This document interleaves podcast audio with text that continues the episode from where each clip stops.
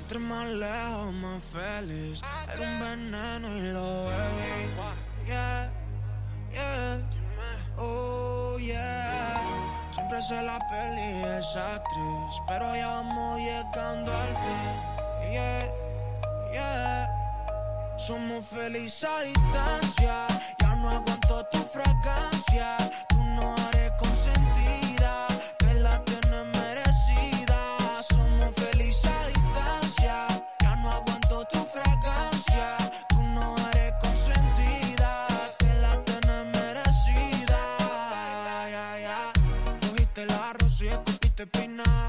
Nunca será nada ni seré tu pina. Gucci,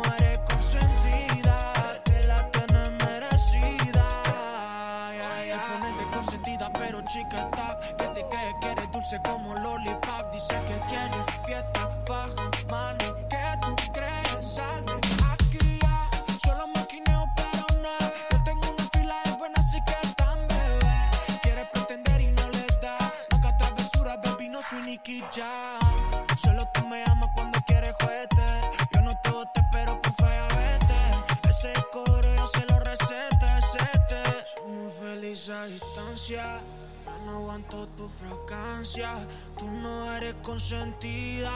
Te la tienes merecida. Somos felices a distancia. Ya no aguanto tu fragancia. Tú no eres consentida. Te la merecida. Somos felices a distancia. Somos felices a distancia. Ya no aguanto tu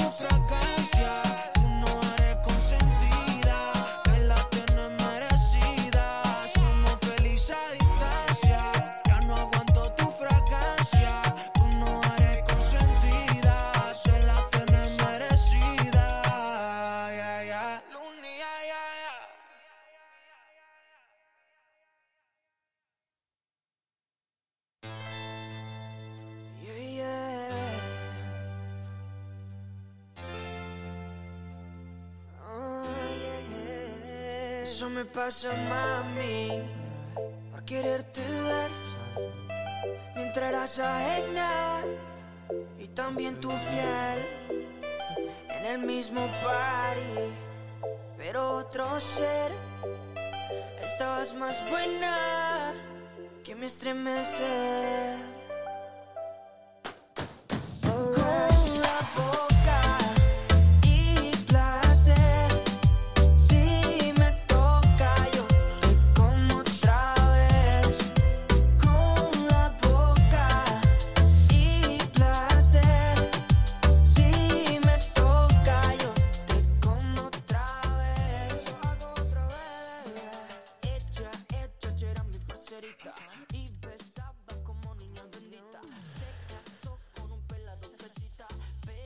Buenos días, tardes o noches, si luego escuchas esto en diferido, a saber a qué hora. Bienvenidos un domingo más a otro episodio, otro programa de Aguacate sin hueso. Esta vez el número 6. Vamos a dar un. Vamos a ver. Vamos a ver una conferencia que ha dado eh, nuestro querido amigo y señor Pedro Baños, un analista, escritor y conferenciante, ex militar. ¿Qué tal? ¿Qué tal, eh, Javi? ¿Qué tal? ¿Cómo estás? Eh, gracias por pasarte por, por Twitch. Eh, vamos a ir empezando. Vamos a ir empezando. Me alegro que te guste. Vamos a ir empezando porque la conferencia es algo larga. Es algo larga. Entonces la vamos a ir viendo. Yo tengo varios puntos eh, guardados. Es una conferencia que se ha estado poniendo muchos trocitos en, TikTok, Instagram y, y, Twitter. Pero bueno, vamos a intentar verla entera. Dura una hora y 48 minutos. Y vamos a ir comentando cositas. Tampoco va a haber mucho que comentar porque eh, eh, prácticamente este señor, pues todo lo que dice, eh, puede ir a misa tranquilamente. Tranquilamente. O sea, como se dice, como dicen hoy los jóvenes, Pedro Baños es mi padre. ¿De acuerdo? Entonces, la verdad que este señor, el trabajo que está haciendo de, justicia, libertad y humanidad, se puede aplaudir desde una perspectiva, como dice él en su, en su currículum vitae eh, holística, ecléctica y libre pensadora. Y como ya sabéis, pues en este canal otra cosa no, pero libres y pensar eh, es algo que solemos hacer bastante. ¿Vale? Es algo que solemos pelear bastante por una libertad y darle ahí un pequeño pellizcón a la gente para que empiece a pensar un poquito y se deje de, de creerse todo lo que ve y todo lo que escucha eh, de, primera, de primera mano, ¿no? Eh, todos sabemos el, problema que hay últimamente de unos años para acá, que es muy fácil echarle la culpa a las redes sociales, es muy fácil echarle la culpa a Internet, es muy fácil echarle a la culpa de que los periodistas lo único que quieren es buscar el clic, buscar eh, la primicia o ser los primeros en dar una noticia y muchas veces pues son noticias sin contrastar, la gran mayoría. Eh, hay varios tuiteros en, en, Twitter que se dedican prácticamente a eso, ¿no? A dar eh, falsas noticias y simplemente reírse de las reacciones y de la gente que le da retweet y todo lo demás.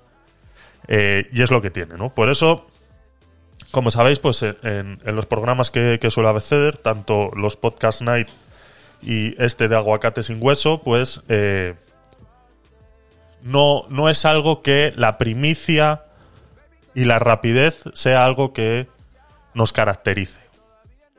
Solemos contrastar toda la información, siempre todo lo que escuchamos de primera mano, aún así eh, contrastamos y eh, intento, eh, tanto yo como los que me suelen pasar enlaces y todo lo demás, intento que si alguien me pasa un enlace, ya sea por redes sociales, le pido que por favor verifique esa información con otros enlaces. O sea, que no solamente me mande un enlace y diga, toma Javi, esto para que lo hables tú en tu en tus streaming y tus cosas, tus mierdas esas que haces en internet.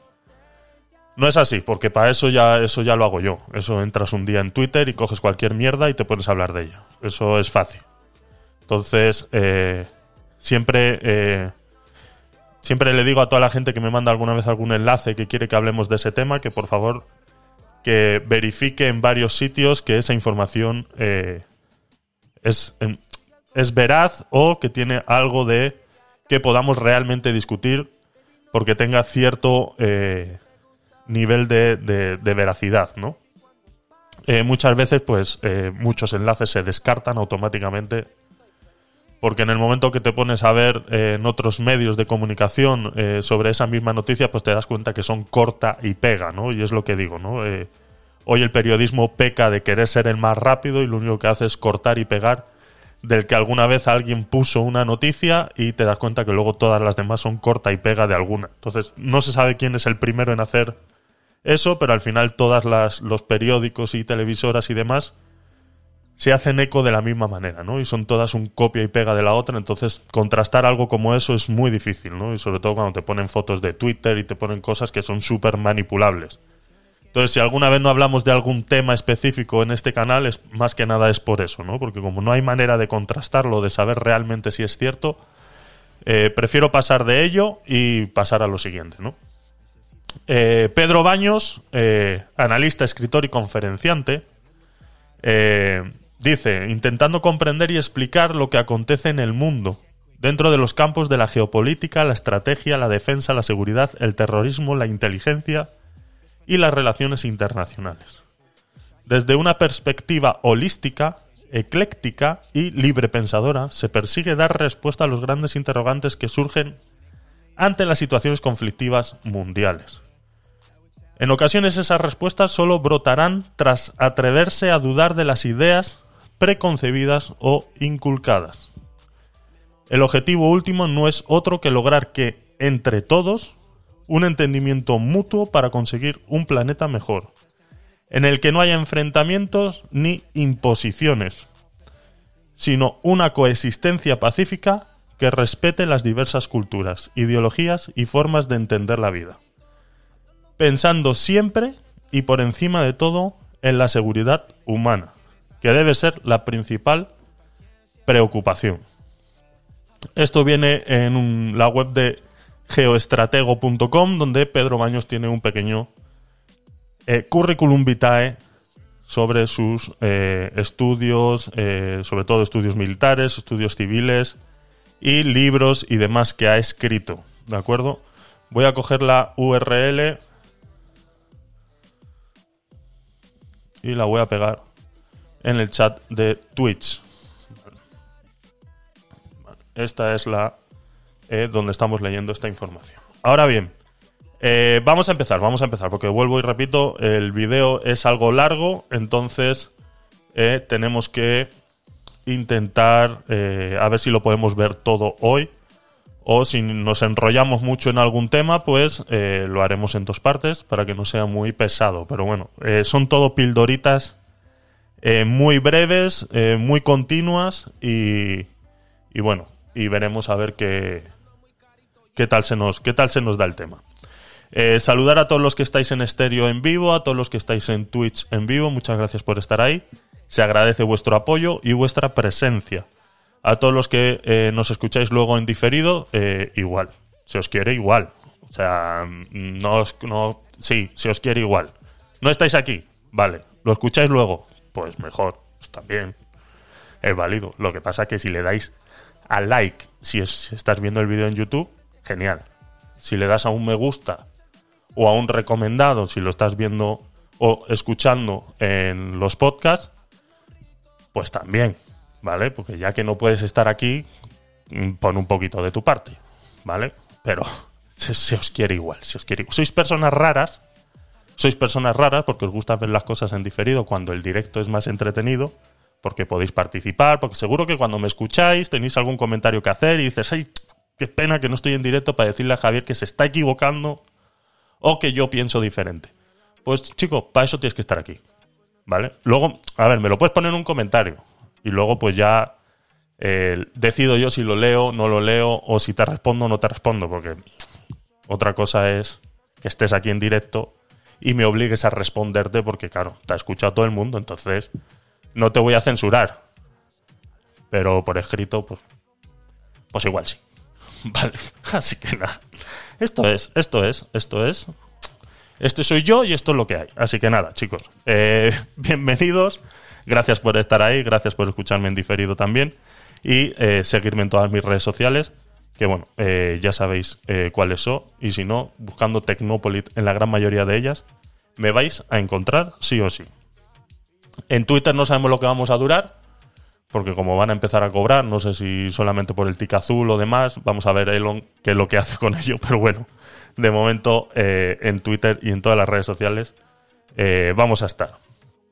Vale, el vídeo del que vamos a hablar hoy es, eh, es una conferencia que hizo el 24 de octubre de 2022 en el aula de literatura Mm, de mm, es un canal San Roque. Eh, bueno, eh, no sé, la verdad, eh, quiénes son esta gente. No lo sé. Este aula de literatura, no sé quiénes son. Creo, quiero entender que es alguna universidad o algo por ahí, o algo por ahí. vamos a estrenar hoy este nuevo layout que tenemos para ver vídeos así un poquito largos. Me veis aquí eh, arriba, eh, por aquí estoy, ¿vale? Aquí en pequeñito, para eh, poder ocupar lo menos posible en la pantalla y molestar lo menos posible. ¿Vale? Lo iremos pausando si en algún momento creo necesario hacer algún comentario. Si vosotros creéis necesario hacer algún comentario, pues ya lo podéis hacer a través de la aplicación de estéreo, mandando un audio e intentaré ir reproduciéndolo según vayan pasando las cosas para que luego no se, eh, eh, se mezclen las ideas, porque ya te digo que vamos a ir muy rápido, las ideas son muy cortas, muy concisas y muy severas, entonces eh, seguramente pasemos de un punto a otro muy rápido y por eso intentaremos eh, reproducirlos según los vayáis mandando. Igual con los mensajes a través de Twitch y tenéis los Tecnocoins para cambiarlos por mensajes de audio también en Twitch.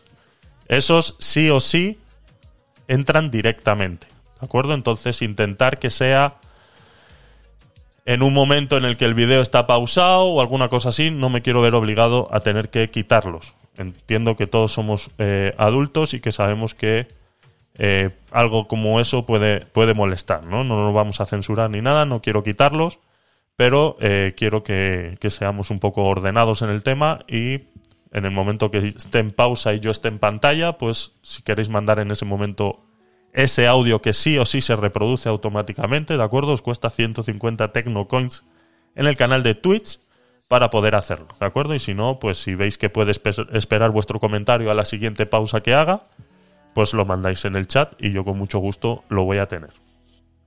Eh, ya está, ya está, venga, vamos a empezar. No me enrollo más, no me enrollo más. Vamos a intentar que esto sea eh, lo más eh, dinámico posible, ¿de acuerdo? Voy a poner la, música, ya sabéis que no me gusta hablar sin música de fondo, pero eh, la voy a poner ahí un poquito. Si escucháis a Pedro Baños hablando con reggaetón de fondo, el reggaetón lo he puesto yo, ¿de acuerdo? No es que sea parte del vídeo, pero bueno, el reggaetón lo he puesto yo.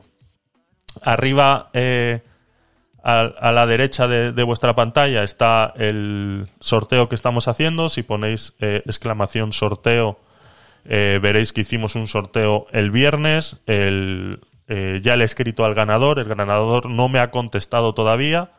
Y tiene de plazo hasta el lunes 23.59 hora española.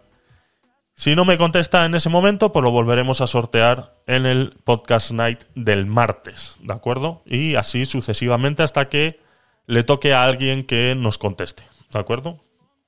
Así que empezamos, venga, vamos a empezar. A ver si funciona el invento este que hice ayer y, lo, vamos, lo vamos viendo.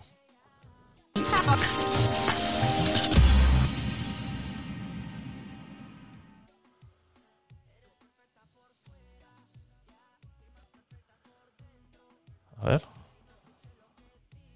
Aula de Literatura Coronel Baños, 17 de octubre del 22, Teatro Juan Luis Galiardo San Roque.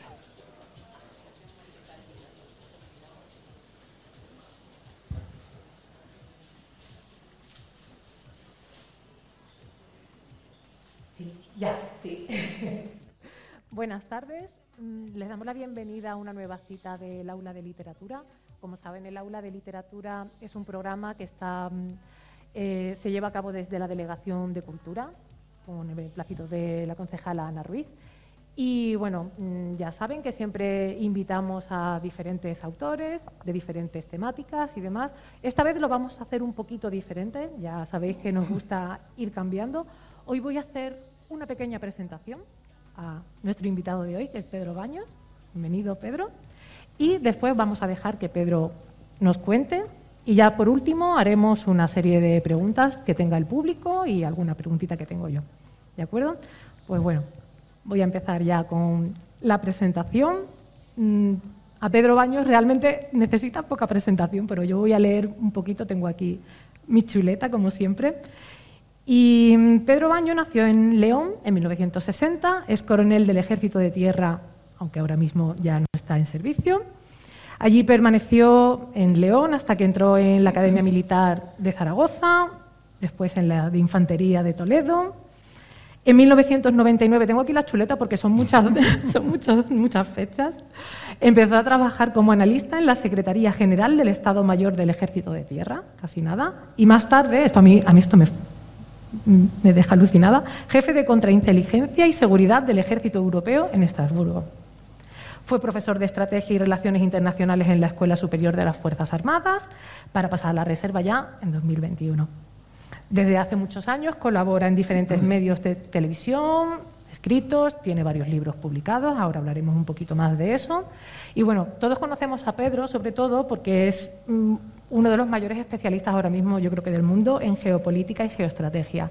En 2017 publicó el primer libro que se llama Así se domina el mundo. Hablaba un poquito, pues eso, de las claves del poder mundial, él nos hablará un poco más ahora. Y después publicó El dominio mundial, que es este que yo tengo aquí, como ven, como siempre, con mis posis. Después, El dominio mental. El último ha sido El poder, un estratega lea Maquiavelo. Y el próximo 23 de noviembre publicará el próximo, que se llama La encrucijada mundial. Luego hablaremos de esto. Y Pedro me ha contado que nos va a hablar un poquito sobre su proceso de escritura, cómo ha, llevado, cómo ha llegado a escribir libros y un poquito de qué tratan estos libros realmente. Así que yo ya le cedo la palabra y bueno, bienvenido Pedro. Pues muchísimas gracias Sara, muchísimas gracias a todos ustedes por estar aquí esta tarde.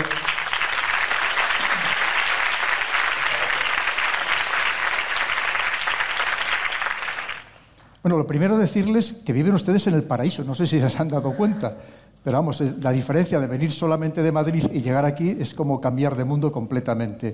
Es un privilegio, sin lugar a dudas, estar en este entorno. Tenemos una grandísima suerte en España de tener territorios tan magníficos como en el que ustedes disfrutan todos los días y así tenemos la suerte de tener este sol que atrae a tantos turistas y que tanta falta nos hace, tanto por el sol, por el tema de las energías renovables, como los turistas por el tema económico. Así que les doy la enhorabuena por vivir en este sitio que son tan afortunados. pues efectivamente, claro, hablamos de, de literatura. Y yo no me considero un literato, yo soy un militar, que solemos ser, en este sentido, como somos tan pragmáticos, lo que escribimos suele ser pues, muy escueto, eh, muy corto, eh, muy resumido, pero literatura poca, sinceramente. Entonces les voy a contar un poco cómo yo he llegado a escribir libros, porque al final, para que veamos por dónde nos lleva la vida, por derroteros que jamás podríamos ni imaginar, ¿verdad? Y es totalmente mi caso, porque jamás yo hubiera pensado estar aquí hoy con ustedes esta tarde, disfrutando aquí en este salón tan sumamente magnífico. Pues mire, lo primero, yo soy de origen muy humilde. Cuando les digo humilde, mi padre abandonó el colegio, con 12 años para ponerse a trabajar de cristalero. Esta es la parte importante de la, de la conferencia donde, eh, para los que no conocéis a Pedro Baños, eh, pues nos va a explicar un poquito, eh, sobre todo, qué le ha llevado a él a escribir libros, cómo lo ha conseguido Vale, eh, Azulá, te explico. Esto es una conferencia del aula de literatura de Pedro Baños, ¿vale? Con Pedro Baños, que eh, fue el 12 de octubre de este año, ¿de acuerdo? Eh, Pedro Baños es eh, coronel del ejército español que no está en activo ahora mismo, ¿no? Suelen presentarle como ex coronel, pero ya sabemos que si queremos hacer las cosas, referirnos a las cosas por su nombre, eh, un militar no deja de ser militar nunca, ¿no? Entonces este señor es coronel eh, del ejército español que ahora mismo pues está eh, retirado o fuera de servicio. Y bueno, es un estratega geopolítico analista muy importante en España. vamos a ver ciertas pildoritas y cómo contesta ciertas preguntas del público y de la presentadora de, de la conferencia. Y que prácticamente son cosas que hemos estado hablando aquí muchas veces en repetidas ocasiones y bueno, pues esto eh, reafirma un poco más la línea editorial de este canal, ¿vale? Podríamos decirlo de esa manera, podríamos decirlo de esa manera.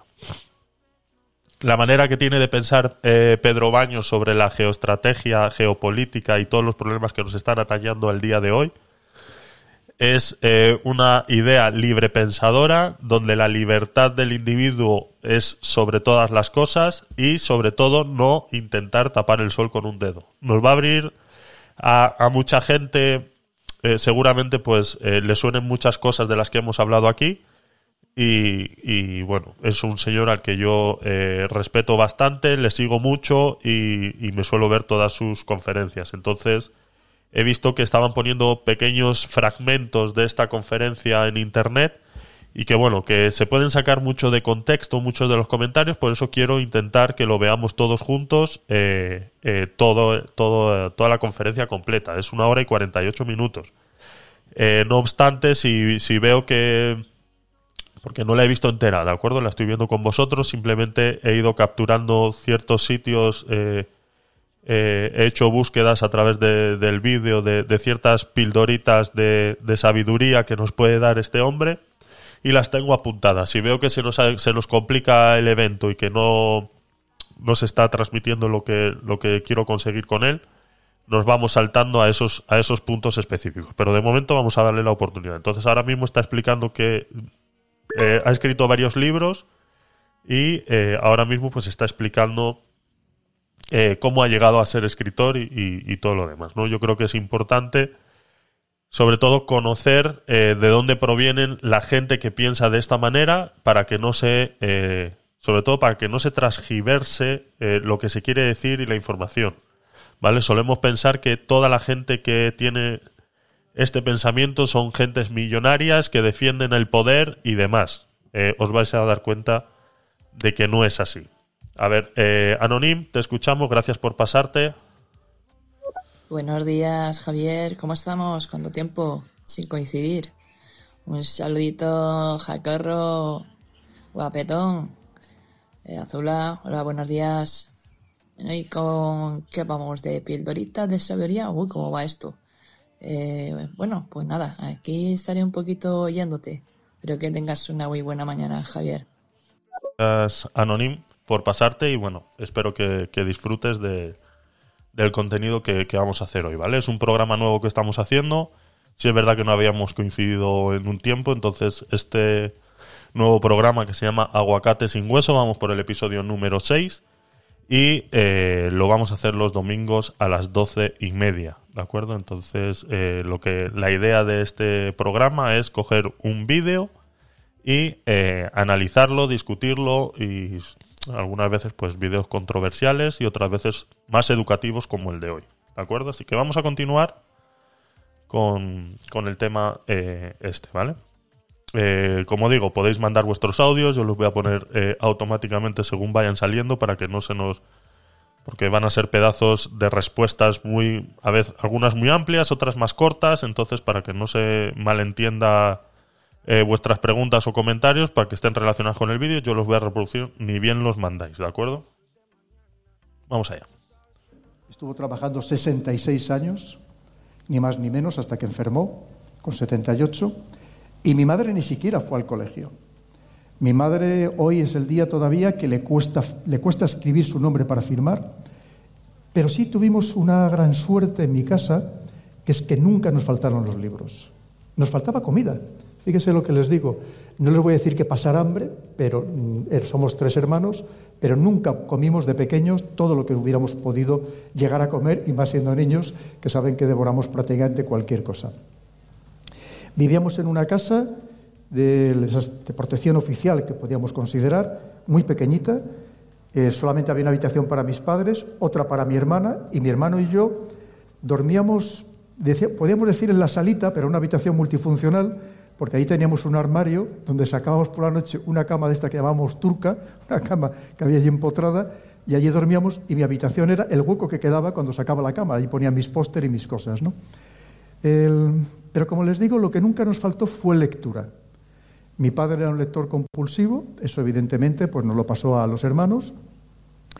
Mi madre, en menor medida, aunque luego con los años también lo ha sido, pero también leía mucho, y aquello pues nos fue formando intelectualmente. Muchas veces la vida no solamente es alimentarte para la supervivencia, sino también ser capaz de alimentar el intelecto, que es muy importante. Por eso muchas veces cuando hablamos de personas, dice, Qué listo es que tiene una carrera, ¿no? Por supuesto, si la ha, tenido, ha sacado una carrera, pues lo será, ¿no? Pero nunca despreciemos a las personas que no la tienen, porque esas personas a lo mejor tienen un conocimiento, una cultura incluso superior, al menos en, algunos aspectos concretos. De allí, pues yo desde pequeño solo tuve una ilusión, que era ser, que era ser militar. Y me preguntaron ustedes, ¿y por qué? Pues no lo sé muy bien, porque mi familia no era militar. Como le decía, mi padre era cristalero y no tenía familia militar. El tema de, ser militar tenemos que ponerlo dentro de un contexto, sobre todo de la época, ¿no? Eh, sobre todo en familias eh, pobres o no muy adineradas, era una salida eh, a, esa crisis o a esa falta de, poder adquisitivo, ¿no? Era una salida pertenecer al, al gobierno, al, al, ejército, ¿no? a día de hoy pertenecer al ejército pues está mal visto, ¿no? En esos tiempos era más respetado y era una decisión que se respetaba mucho, ¿no? Entonces, que tu hijo fuera parte del ejército en ese momento, aparte de que te liberara a ti de, de, tener ese gasto eh, para, de alimentación, educación y demás, pues eh, estaba bien visto, ¿no? Entonces, eh, hay que tratarlo desde, desde ese contexto. Pero fue lo que quise ser siempre.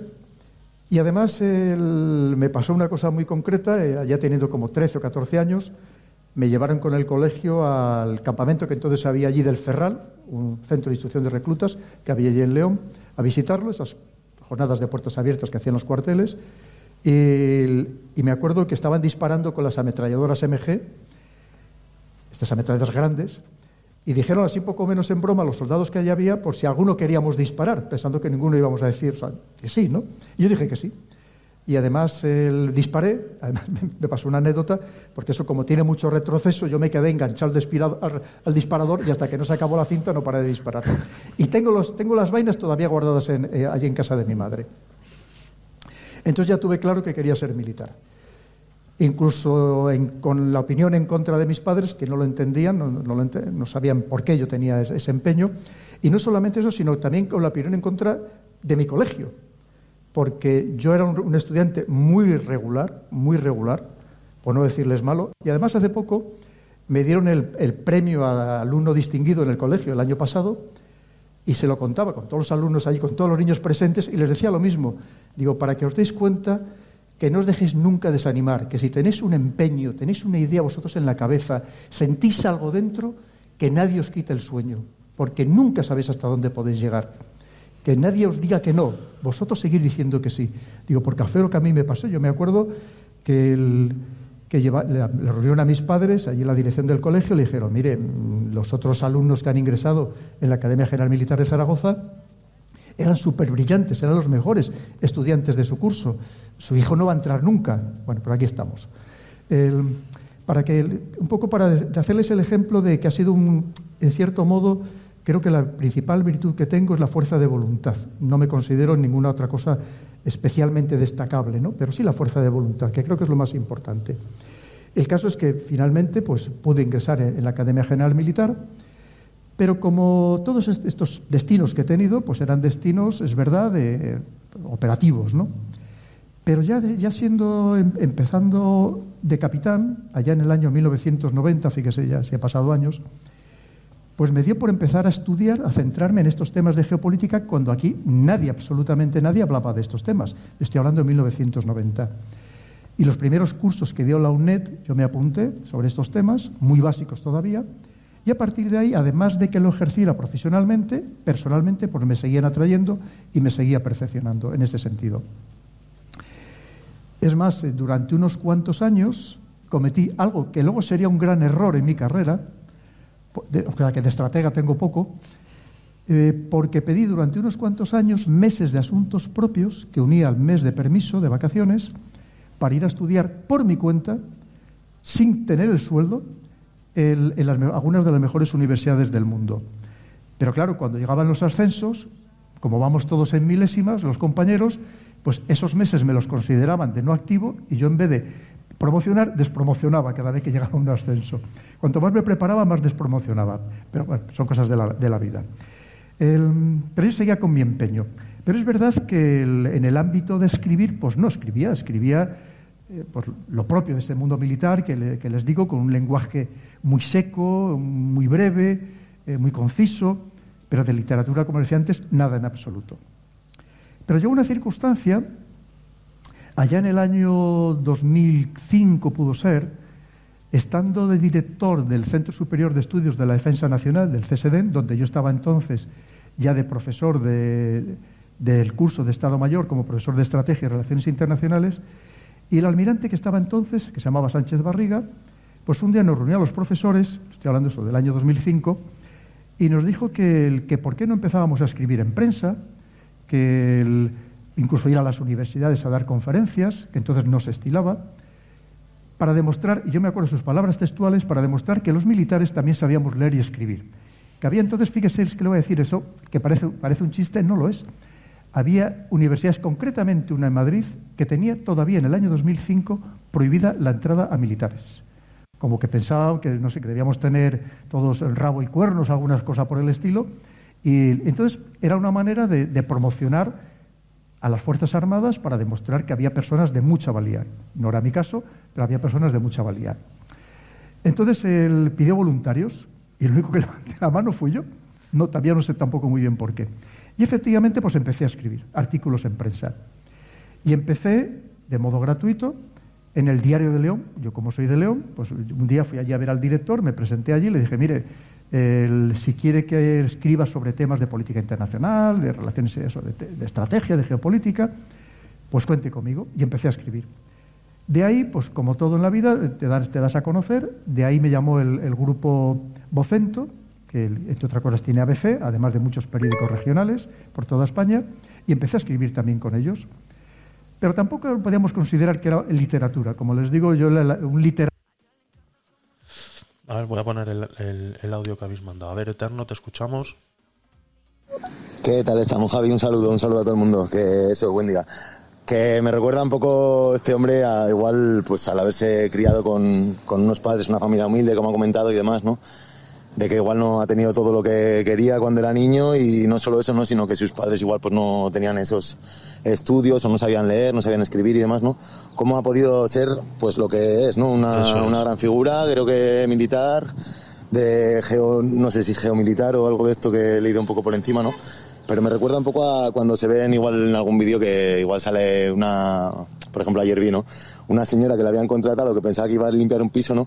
Y era el propio hijo que le había regalado la casa, ¿no? Que es un poco de, bueno, aunque yo no haya tenido esto, me voy a esforzar porque mis hijos sí que lo tengan, ¿no? Y el día de mañana, pues cómo se ve recompensado, ¿no? Todo eso. Y nada, que un saludo, buen día, y sí que es verdad, ¿no? Que hay varios tipos de inteligencia, no hay que juzgar igual pues porque tengas un diploma, unos estudios, ¿no? Porque igual otra persona te supera en otros ámbitos. Y nada, buen día, lo dicho. Igual, Eterno, gracias por estar ahí. Y correcto, es así. El... Yo siempre lo he dicho, ¿no? Eh, eh, uno de los grandes problemas que tenemos aquí en España es que eh, las universidades están sobrevaloradas. No digo que no se enseñe y que no haya buena educación y que no salgan buenos profesionales de ellas.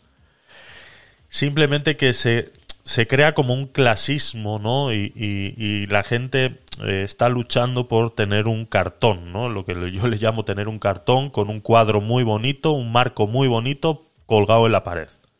Porque luego a la hora de la hora eh, lo que te hayan podido enseñar tus padres o tú hayas podido aprender, así como dice Eterno, es posible que tus padres no hayan tenido eh, los estudios, pero lucharon trabajando eh, y matándose y rompiéndose la espalda para que tú sí lo tuvieras.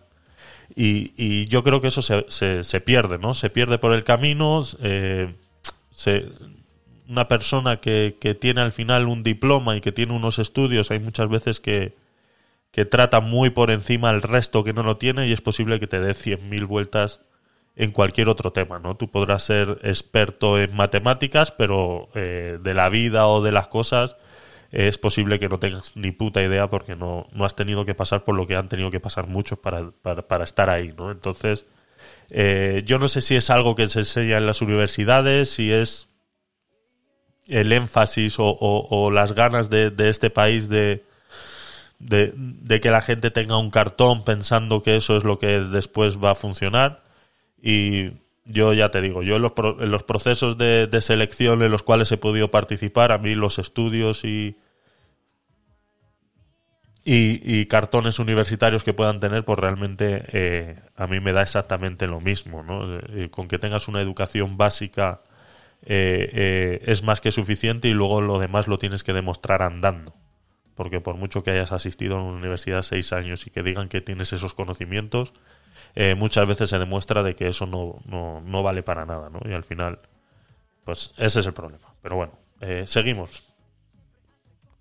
Literato de verdad, yo le tengo enorme respeto, yo no me considero como tal, ni mucho menos, esas personas que escriben de esa manera tan maravillosa, que te enganchan desde la primera página, que escriben poesía, pues no, eh, yo no, tengo esos dones, ni mucho menos, en absoluto.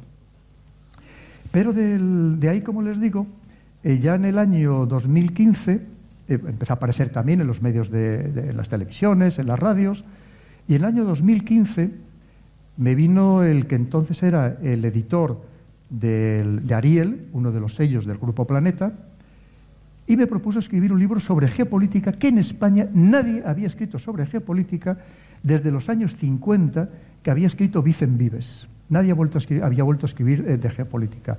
Había, por supuesto, buenos geopolíticos en el mundo anglosajón, alguno francés, que estos temas les gustan mucho. Había incluso en Argentina también, por ejemplo, había, geopolíticos, pero en España nadie había escrito. el, España, en geopolítica, ¿no? Esto lo hemos comentado eh, alguna vez en algún en algún, en algún podcast y el problema que tiene España ahora mismo para no considerarse parte de la, de, la geopolítica es pues lo que he dicho muchas veces, ¿no? que se han dejado comer la tostada. ¿no? Eh, los países anglosajones son muy productores, entonces en geopolítica de producción y de PIB tienen una fuerza muy, muy brutal. Eh, Francia en su Producto Interior Bruto en relación a energía es una fuerza muy brutal y eso es, eso es geopolítica. O sea, no solamente tenemos que basarnos en la geopolítica de la fuerza militar que puedan tener unos países u otros, ¿no? sino también la fuerza económica que pueden llegar a tener. Y, seguro que hablará Pedro Baños. Yo no lo he visto completo, pero seguro que, Pedro hablará eh, más adelante sobre el tema eh, geopolítico, tanto de monetario como de producción, seguramente, ¿no? Y España, pues, eh, no es que no tenga gente hablando de geopolítica, porque hay gente hablando de ella, pero que simplemente, eh, al no ser un punto estratégico eh, mundial, España eh, como tal, pues no. Digamos que, pinta poco. Digamos que España, dentro de, de las decisiones políticas mundiales, pinta, pinta muy poco. Yo al principio, pues dije, ¿pero por qué yo? No? hombre, porque hemos visto que se escribe sobre estos temas en prensa y podíamos hacer algo, eso que aquí es algo, sería algo muy novedoso. El caso es que pasó un año, llegó 2016 y me dijo, no has escrito ni una línea. Dice, mira, o lo empiezas a escribir tú o tendremos que contar con otra persona. Dije, bueno, pues me voy a poner. Me voy a poner y cuando me puse yo tuve solamente un objetivo, que era lo mismo que había intentado siempre con los artículos que, que había escrito en prensa que era que lo que yo escribiera lo pudiera entender mi madre. Fíjese, con todo el respeto, por supuesto, hacia ella, que ya les he contado antes que mi madre es una persona con ninguna erudición en ese sentido, ¿no? que lo pudiera entender perfectamente, porque me propuse el objetivo, que me parecía muy complicado, de intentar algo que hasta ese momento quedaba constreñido a círculos de poder, este mundo militar, la alta política, algún círculo también universitario, pero a personas muy concretas. Poderlo trasladar a todo el mundo, popularizar, democratizar la geopolítica. Porque a mí me parecía que además en aquel momento que el mundo estaba ya empezando a cambiar, que todo lo que sucedía en cualquier parte del planeta nos influía y cada vez con mayor rapidez a todos nosotros, como lamentablemente estamos viendo ahora mismo, y que todos los ciudadanos tenían derecho a conocer efectivamente esas claves geopolíticas, por qué pasan las cosas en el mundo y por qué nos afectan a todos nosotros. Y así fue como, como escribí. Finalmente apareció, como antes nos decía Sara, en el año 2017 apareció el primer libro, Así se domina el mundo, desvelando estas claves del poder mundial. Que, es cierto que ha tenido una acogida magnífica. en España va por 21 ediciones, se ha, traducido como creo que ya a 15 idiomas, pero claro, ahí cometí un gran error también, que si lo han leído algunos de ustedes, pues este mundo anglosajón que hasta ahora ha dominado el mundo, pues se sintió un poco ofendido porque le, digamos que desvelaba demasiadas claves geopolíticas. Entonces ya ahí cuando empezaron los problemas, porque ya empezaron una campaña por cosas absolutamente absurdas, como que, que tenía que ser antisemita porque en la portada parecía un pulpo. La portada que yo no tenía absolutamente nada que ver, pues esto son cosas de las editoriales, como bien sabe Sara. Y resulta que parece ser que había un libro que se había escrito antes de la Segunda Guerra Mundial y que luego había utilizado Hitler para atacar a los judíos, en el que aparecía un pulpo en la portada. Bueno, pues eso, era todo. Pero eh, bueno, es una manera pues, de intentarte acallar la voz. De ahí pude hacer el segundo libro, el, dominio mundial, en el que pues, contaba qué instrumentos se emplean para ejercer este dominio mundial. Evidentemente, la diplomacia es muy importante, los servicios de inteligencia, contaba también todos los trapicheos de los servicios de inteligencia, que vemos cómo ya actúan con mucho, mucho poder y con gran efectividad en las redes sociales, en Internet, para intentar imponernos estas narrativas. Y luego también, por ejemplo, algo muy interesante que es la tecnología. Ya también hablaba ahí, en ese marco de la tecnología, de la gran rivalidad que ya empezaba a ver de una manera cada vez más clara entre Estados Unidos y China. Que ahora mismo, eh, yo voy a intentar hablar lo mínimo posible. Si ustedes me preguntan, encantado. Y si no, no se preocupen, que yo, yo sigo hablando, pero me gustaría dejar que ustedes me preguntaran todo lo que quisieran. Que lo estamos viendo ahora mismo escenificado, lo hemos visto en la última Estrategia de Seguridad Nacional, publicada el día 16 de Estados Unidos. Lo acabamos de ver ahora mismo en, el Congreso, el último Congreso del Partido Comunista Chino, donde el mundo claramente se ha roto. Estamos, hemos entrado en una era diferente, hemos entrado, quizás no somos plenamente conscientes todavía. Aquí empezamos. Ya estamos entrando en materia. ¿Vale? Ya la introducción, eh, bien, ya sabemos quién es Pedro Baños, cómo ha empezado a escribir libros y los problemas que ha tenido al empezar a escribirlos. Ahora empezamos con la información, ¿vale? Atentos. De ello, pero estamos entrando en un momento tremendamente complicado. A ver, un segundo. Eh, audio, tenemos audio en estéreo. Azulá, te escuchamos. Qué suerte tiene este hombre de ser un españolito si no le iban a pegar un tiro por la espalda. Como somos españolitos, nadie nos hace caso. Pero si fuera americano y, dijera esas cosas, tiro por la espalda. Lo están intentando, lo están intentando. Eh, eh, Pedro tiene varias conferencias hablando de ese tema, eh, como sobre todo ahora en las redes sociales existe un fenómeno que se llama el shadow ban, ¿de acuerdo? ya no te cierran la cuenta, sino que simplemente hacen ciertas llamadas de teléfono, estos poderes eh, eh, sobre todo americanos, que son eh, los controladores del mundo, y, como ya hemos comentado alguna vez, y seguramente lo hablará Pedro en, esta conferencia, pero el poder del dólar ha estado controlando el mundo mucho tiempo, ¿no? Entonces hay un fenómeno nuevo que se llama ahora en las redes sociales que se llama shadow ban y es eso, ¿no? ya no te ya no te cierran la cuenta directamente, sino que eh, evitan que tu información eh, viaje con la misma fluidez que podría viajar si no tuvieras el, el shadow ban este que es tan famoso que se está haciendo ahora, ¿no? Y, prácticamente es una manera de, las cuales a él eh, le suele pasar mucho en, redes sociales y en alguna conferencia lo ha hecho mención a ello, ¿no? Y, y sí, si estuviera más a mano, le acallarían de otra manera seguro. En un mundo donde se ha fraccionado, donde aquello que hasta hace poco pensábamos que teníamos problemas tan sumamente graves, que tendríamos que estar mucho más unidos toda la humanidad para intentarlo solventar, y ha sucedido todo lo contrario. Es decir, estamos en esta polarización del mundo, donde los países están... Polarización del mundo, ¿eh? O sea, eh, tela. Bueno, te intentan entorpecer, pero aún así, eh, si fuera Rusia o fuera eh, China, si lo quieren callar, lo callan. Esa, al menos esa es la, la, suerte que tenemos. Que lo entorpezcan, pero que no lo callen. Eso es, eso es, sí. Eh, sí, pues como estaba hablando, ¿no? En el último Congreso Comunista Chino, pues como eh, echaron a uno de ellos en vivo y en directo y le dijeron, eh, tú, para afuera, ¿no?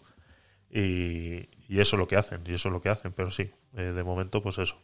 Y saludos al gatito también, que, que veo que nos ha mandado un saludo a través de estéreo intentando posicionar, ver en qué bando van a estar, donde nos estamos quedando en minoría los que nos llamamos este mundo occidental, es decir, las democracias liberales occidentales, aunque también habría mucho que matizar, que en realidad, incluso en su extensión más amplia, incluyendo a Japón, estaremos hablando de mil millones de personas, cuando fíjense que en el mundo hay otros siete mil millones de personas. Y es que la mayoría empiezan a ser ellos. Nosotros empezamos en minoría y si hablamos de esta tecnología, por ejemplo, hoy China tiene en general, en casi todos los aspectos, mejor tecnología que prácticamente el resto del mundo y muy concretamente estos países que nos consideramos todavía democracias. Exacto. El caso es que me propusieron escribir un tercer libro. Es eh, hablando de tecnologías, pues esa es la guerra que tiene Estados Unidos con Huawei, por ejemplo, ¿no? Como eh, ha vetado eh, todos los, todo lo fabricado por Huawei, lo ha vetado, ¿no? Y es, es, la guerra tecnológica que están teniendo al respecto. Y lo hablamos en un capítulo que hablamos de los microchips, hablábamos del, del poder geopolítico que tiene eh, China, al ser el, el, único fabricante de microchips del mundo, ¿no? Y cómo Estados Unidos está invirtiendo más de 100.000 billones para, para, poder empezar a producir chips en territorio americano y poder desvincularse de China en ese sentido, ¿no? Entonces, eso también es geopolítica. Y dije, pues es que en ese momento concreto que estábamos en plena pandemia, digo, hay algo que me resulta fundamental que es que haya, hay otro dominio, otro dominio, otro campo de batalla, además de la tierra, el mar, el espacio, el ciberespacio, como les decía, esta batalla que se libra en Internet y en las redes sociales, hay un quinto dominio que es la mente humana. Y hoy en día probablemente sea el más importante de todos. Porque fíjense, y lo estamos viendo, cómo se trata de ganar las guerras en nuestra mente, en la de todos nosotros es mucho más importante que ganarla de verdad en el campo de batalla. Entre otras cosas, porque en, realidad no sabemos lo que está pasando en el campo de batalla. Lo que sabemos es la información que nos llega condicionada o para condicionar nuestras opiniones y nuestros criterios. Esa es una... Hay un, en una conferencia eh, que comenta Pedro Baños también, una conferencia de él en, otro, en otro evento, ¿no? Eh, que le hacen una pregunta sobre el tema de, Ucrania y Rusia, ¿no? Entonces hace un comentario que es como más o menos el comentario que acaba de hacer ahora. Es ese, ¿no? Dice, eh, con el tema de, porque como que le preguntan eh, que qué opina del tema de Ucrania y si cree que, Rusia es el más malo de los malos y Ucrania es el más bueno de los buenos. Y, él le hace una, una, respuesta a esa pregunta y, y le dice que eh, ¿Vosotros habéis visto algún vídeo del campo de batalla? O sea, estáis viendo vídeos de un edificio ya destruido, de un coche ya no sé qué, pero directamente del campo de batalla, ¿habéis visto algún vídeo? Y eso que estamos en pleno siglo XXI con móviles, que todo el mundo tiene un móvil y todo el mundo tiene una cámara en la mano. Eh, incluso le dijo, a ver, eh, Dice, hay más, hay más imágenes del campo de batalla de la Primera Guerra Mundial que de los conflictos actuales, ¿no? Y bueno, es como dice, ¿no? Cómo se filtra la información y cómo hay poderes que eh, filtran la información de tal manera que eh, no sale, no sale a la luz, ¿no? Es una crítica al periodismo actual de hoy. Narrativas. Hoy en día es fundamental que es lo que se llama la guerra cognitiva o la, guerra neurocortical. Es decir, al final, para influirnos en nuestra mente, que es nuestro punto más débil, es nuestro punto más débil, y que además qué fácilmente influenciables somos por muchos aspectos.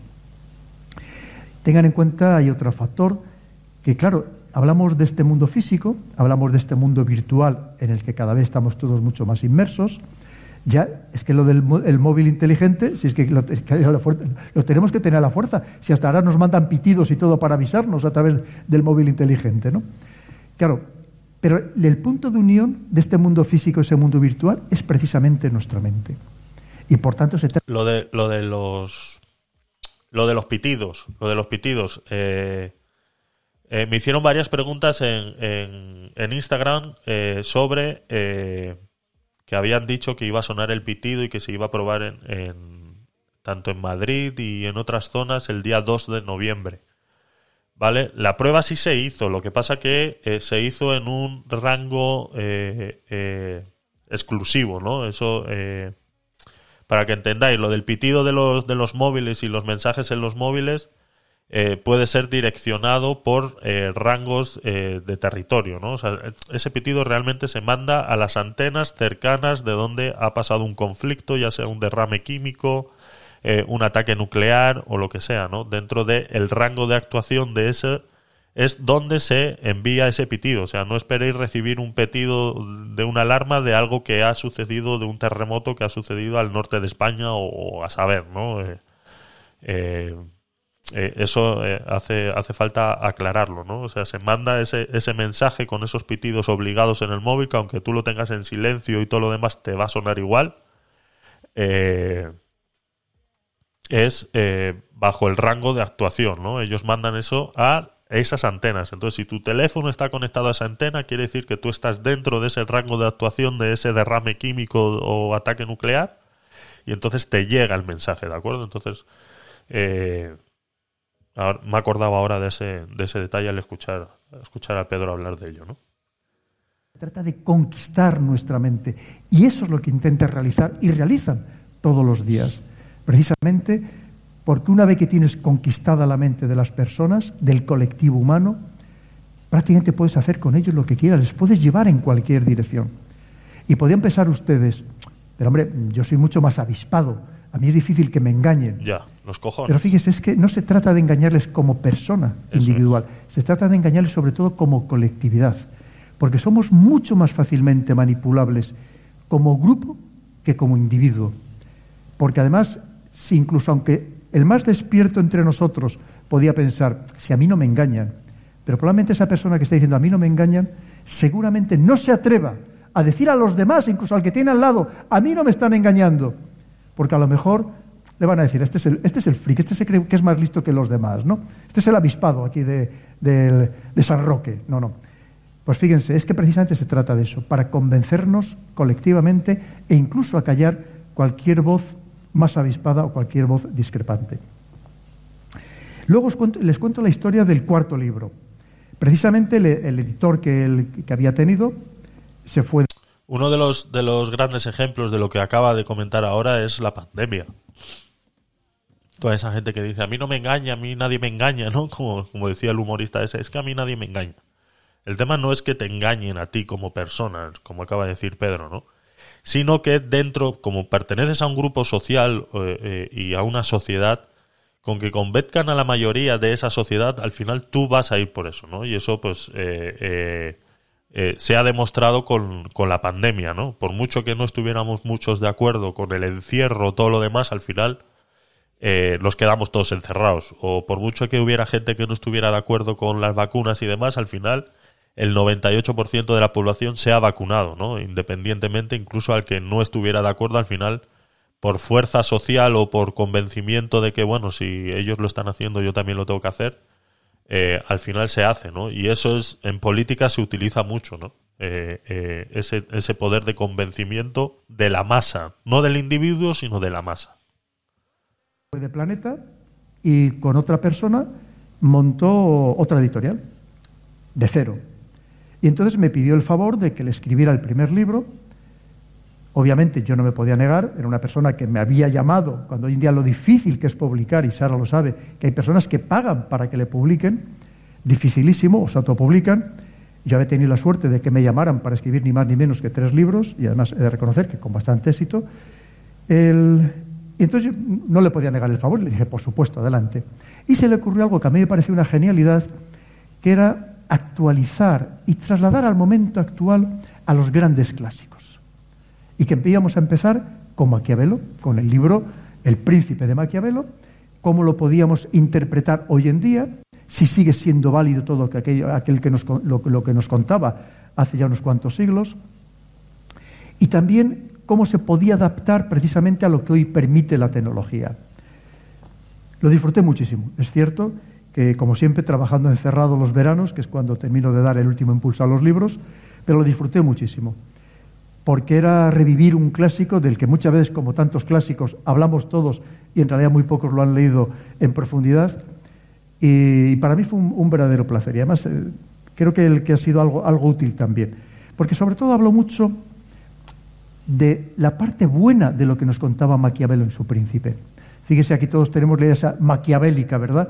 Decir lo negativo, esa lucha despiadada por el poder, el fin se justifica a los medios, que nunca lo dijo como tal Maquiavelo, pero es verdad que lo dejaba interpretar en alguna de se puede interpretar de alguna de sus frases, pero sobre todo porque también tenía una parte buena, una parte de la que se podíamos extraer lecciones positivas para nuestros días y que probablemente nos habían pasado desapercibidas. Porque es verdad que el libro del príncipe de Maquiavelo está sobre todo basado en la vida de César Borgia, pues un condioteri de la época, que eran pues, muy salvajes, muy criminales, muy autoritarios, propio también de aquel momento, pero también nos habla del príncipe bueno, que era curiosamente Fernando II de Aragón, Fernando el Católico.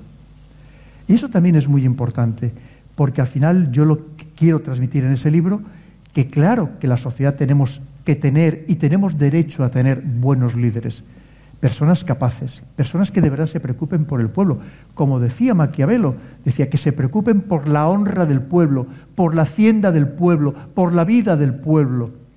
Y claro que hay que buscar precisamente este tipo de liderazgo, completamente diferente, algo novedoso, algo que a lo mejor estamos tan acostumbrados al liderazgo maquiavélico que se nos había olvidado exigir a los ciudadanos ese derecho que tenemos a tener otro tipo de líderes.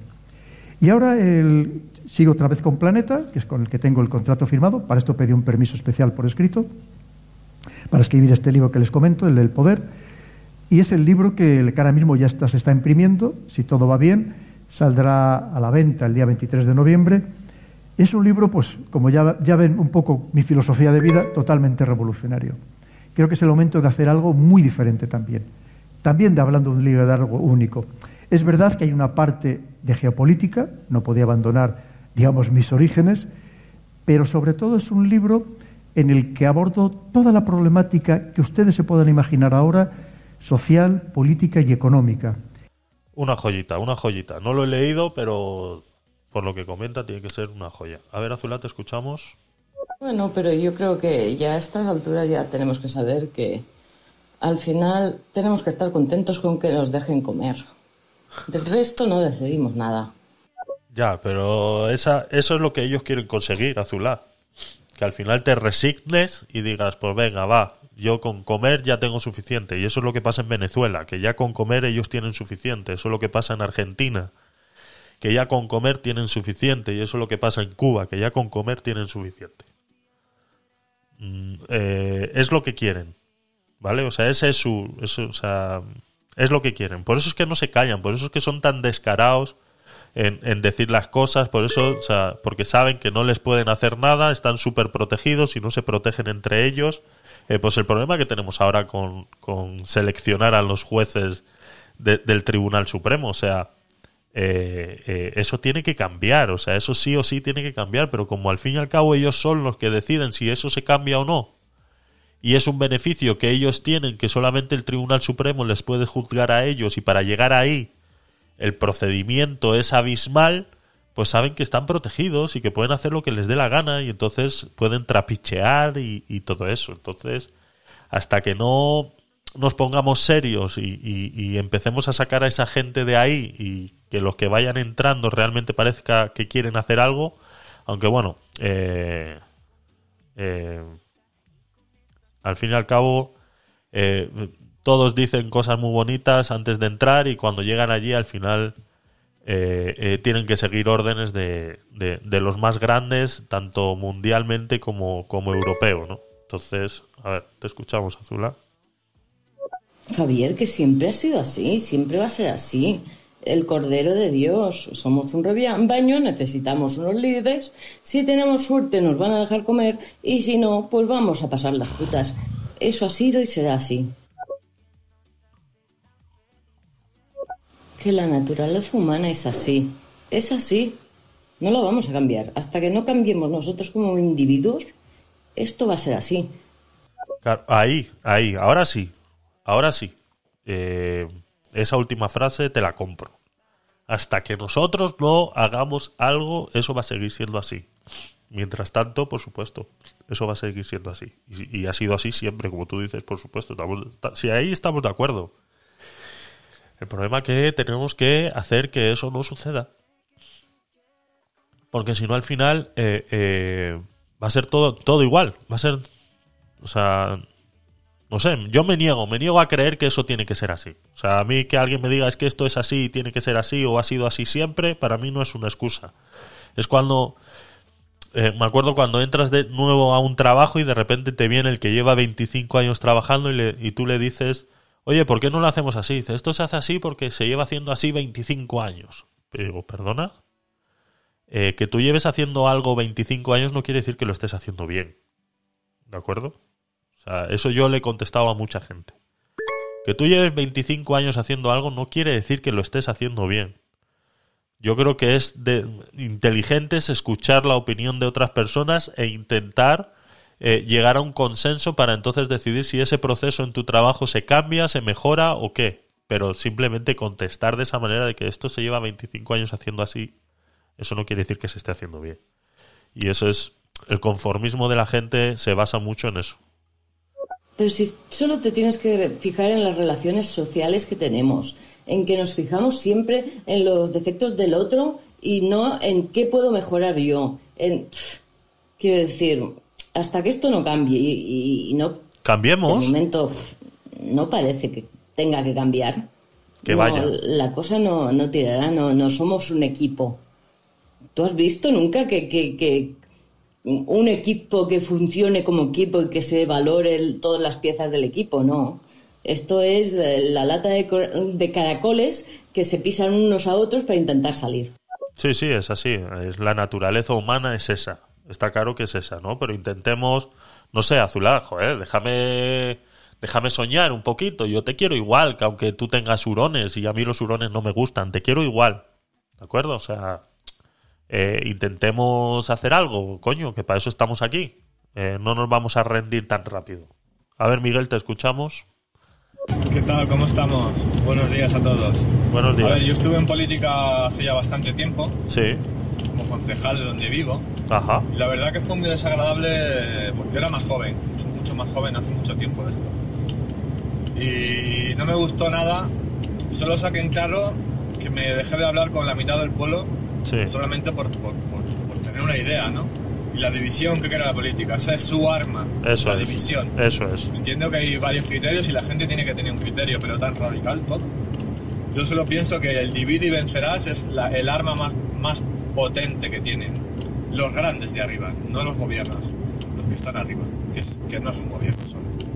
Es algo más. Pero bueno, os mando un besito y espero que estéis bien allí donde estéis. Igual, eh, Miguel, eh, un besito. A ver, pongo tu siguiente audio. Ah, y sí, evidentemente hay políticos muy buenos. Yo conozco muchísima gente que está en, en política y se ha partido la cara para hacer cosas muy buenas para todos. Pero eh, yo creo que no es. Yo, a ver, evidentemente a los políticos son los que son nuestros gestores. No se nos olvide. Político, un gestor. Pero tampoco se puede aguantar muchas cosas que están pasando. ¿Por qué pasan? Cada uno que mire, porque, porque no estamos unidos nunca. Eso es. Nos dan de hostias y ponemos la otra mejilla y el bolsillo. Eso Y es. eso no puede ser. Hay que, hay, que, hay, que, hay que despertar. Como no despertemos, vamos a quedar muy mal. Pero bueno, hay de todo. Así es, Miguel. Eh, yo creo que tenemos que hacer una piña, por muy pequeñita que sea, eh, intentar hacer eh, lo que podamos, ya sea a través de las redes, eh, teniendo estos canales de, de divulgación de toda esta información, intentar eh, luchar un poquito contra, contra eso, ¿no? Y con que eh, nos vayamos uniendo poco a poco y vamos, incluso aquí en el canal este de Twitch, vayamos creando una pequeña comunidad de, de librepensadores y que todos al fin y al cabo son bienvenidos independientemente de la ideología que tengan, ¿no? Y como tú dices, en la política utilizan la división para para, para pues, pues eso, ¿no? Eh, eh, si yo soy comunista, eh, tengo que creerme todo lo que es el comunismo, ¿no? Y, en el momento que tú tienes una, un pensamiento un poquito más diferente dentro de ese pensamiento comunista, automáticamente te aíslan y te echan, ¿no? Hay un hay un twitchero que se llama Facu Díaz, ¿no? Que, que tiene tuvo varios programas de radio y demás y, era una persona que eh, pertenecía al Partido Comunista, ¿no? Y el otro día me dio por verlo porque tiene un programa en, en Twitch muy por las mañanas y ese día pues que estaba yo de, de día festivo eh, me dio por escucharlo. Digo, voy a ver qué, qué dice el rojito este, a ver qué, a ver qué se le ocurre o qué tontería, ¿no? Y me llevé una sorpresa que digo, uy, qué moderado está últimamente, ¿no? Eh, eh, escuchabas los comentarios y cómo, porque hace más o menos lo que hago yo en, en los podcast night, ¿no? Pero él lo hace por la mañana, analizamos noticias, hacemos comentarios, ¿no? Pero él desde el punto de, vista muy, muy rojo, muy comunista, siempre lo ha sido y, y tal, ¿no? Y, y hacía mucho que no lo veía y me dio por verlo el día ese que estaba festivo, porque como es por las mañanas temprano, pues yo estoy trabajando y no lo escucho. Y me llamó muchísimo la atención con qué moderación y, y cómo incluso halagaba a muchos discursos de la derecha. Digo, ¿qué cojones está pasando aquí, no? Y, tuve la suerte de que alguien le preguntó en el chat y, y- y- le pregunta y dice, oye, pero tú no, no pertenecías al Partido Comunista. Y dice, sí, sí, sí, pero lo dejé. Y, lo dejé porque, porque ahí en el momento que tú saltas con una idea un poquito diferente, auto- automáticamente te aíslan socialmente. O sea, ya dejas de ser interesante y automáticamente te aíslan y, van contra ti de manera eh, eh, mediática, incluso hasta física, dice, ¿no? Y, me salí, dice, me salí del Partido Comunista. Y, y- es eso, y es eso, es un ejemplo más de, cómo la división entre derecha, izquierda, centro, no sé qué, es lo que ellos utilizan para dividir a la población y que la población no se pueda juntar y hacer fuerza para poder echar todo ese eh, eh, eh, eh, maraña de, hijos de puta de donde están, ¿no? Y, lo hacen de esa manera. A ellos les da exactamente igual el país, les da exactamente igual todo. Ellos están ahí para ellos y su familia, y ya sean comunistas, sean de derechas o sean quien sean, al fin y al cabo han demostrado que están todos para lo mismo. Dices, intentemos hacer algo, pero es que la realidad es que tú no puedes cambiar a otra persona. Es, solo nos podemos cambiar a nosotros mismos. Mm, Yo puedo pensar que tal persona tiene que hacer una cosa, pero mm, mi poder solo radica en las acciones que haga de mí. Correcto. No puedo cambiar que Manolito deje de ser un gruñón, porque eso solo está en el poder de Ma- Manolito. Así que solo es la esperanza de que Manolito quiera cambiar. Y, si- y no tiene por qué querer cambiar. No, no, exactamente. Y yo es que tampoco intento cambiar a nadie. Yo con estos discursos que hago en el, en el programa y con este canal, yo no intento cambiar a nadie. Ya te vuelvo y te repito, yo te quiero igual aunque a ti te gusten los hurones. Yo no quiero cambiarte y, decirte, oye, es que tener hurones, yo qué sé, eh, no es un animal autóctono para tener de mascota. O sea, te puedo dar el discurso que quieras sobre eso. Pero mi idea no es que tú cambies de opinión. ¿Me explico? O sea, yo en ningún momento quiero cambiar de opinión a nadie. Hay yo tengo muchos amigos que profesan el, comunismo y puedo tener muchas conversaciones de otros temas eh, independientemente de que sea comunista y, yo no lo sea, ¿no?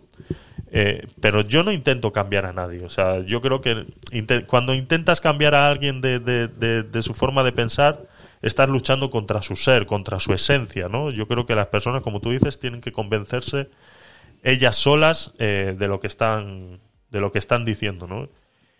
Pero sí, como comunidad y como sociedad, se puede hacer fuerza para que eh, ciertas ideas no sean eh, propagadas o, o- o tal, ¿no? Pues como decía Pedro hace un momento, ellos no quieren convencerte de manera individual, sino que lo hacen de manera colectiva.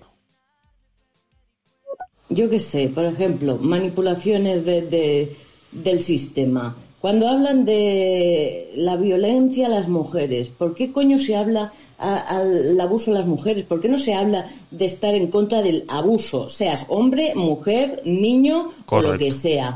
No, solo violencia a las mujeres. No, coño, hagamos una cultura de no al abuso. Y, y siempre todo es así. Es oh, blancos y negros. Oh, es que los negros. Pero si ser negro es solo el color de tu piel, es como tener los ojos azules. Pues no, no, es que los negros.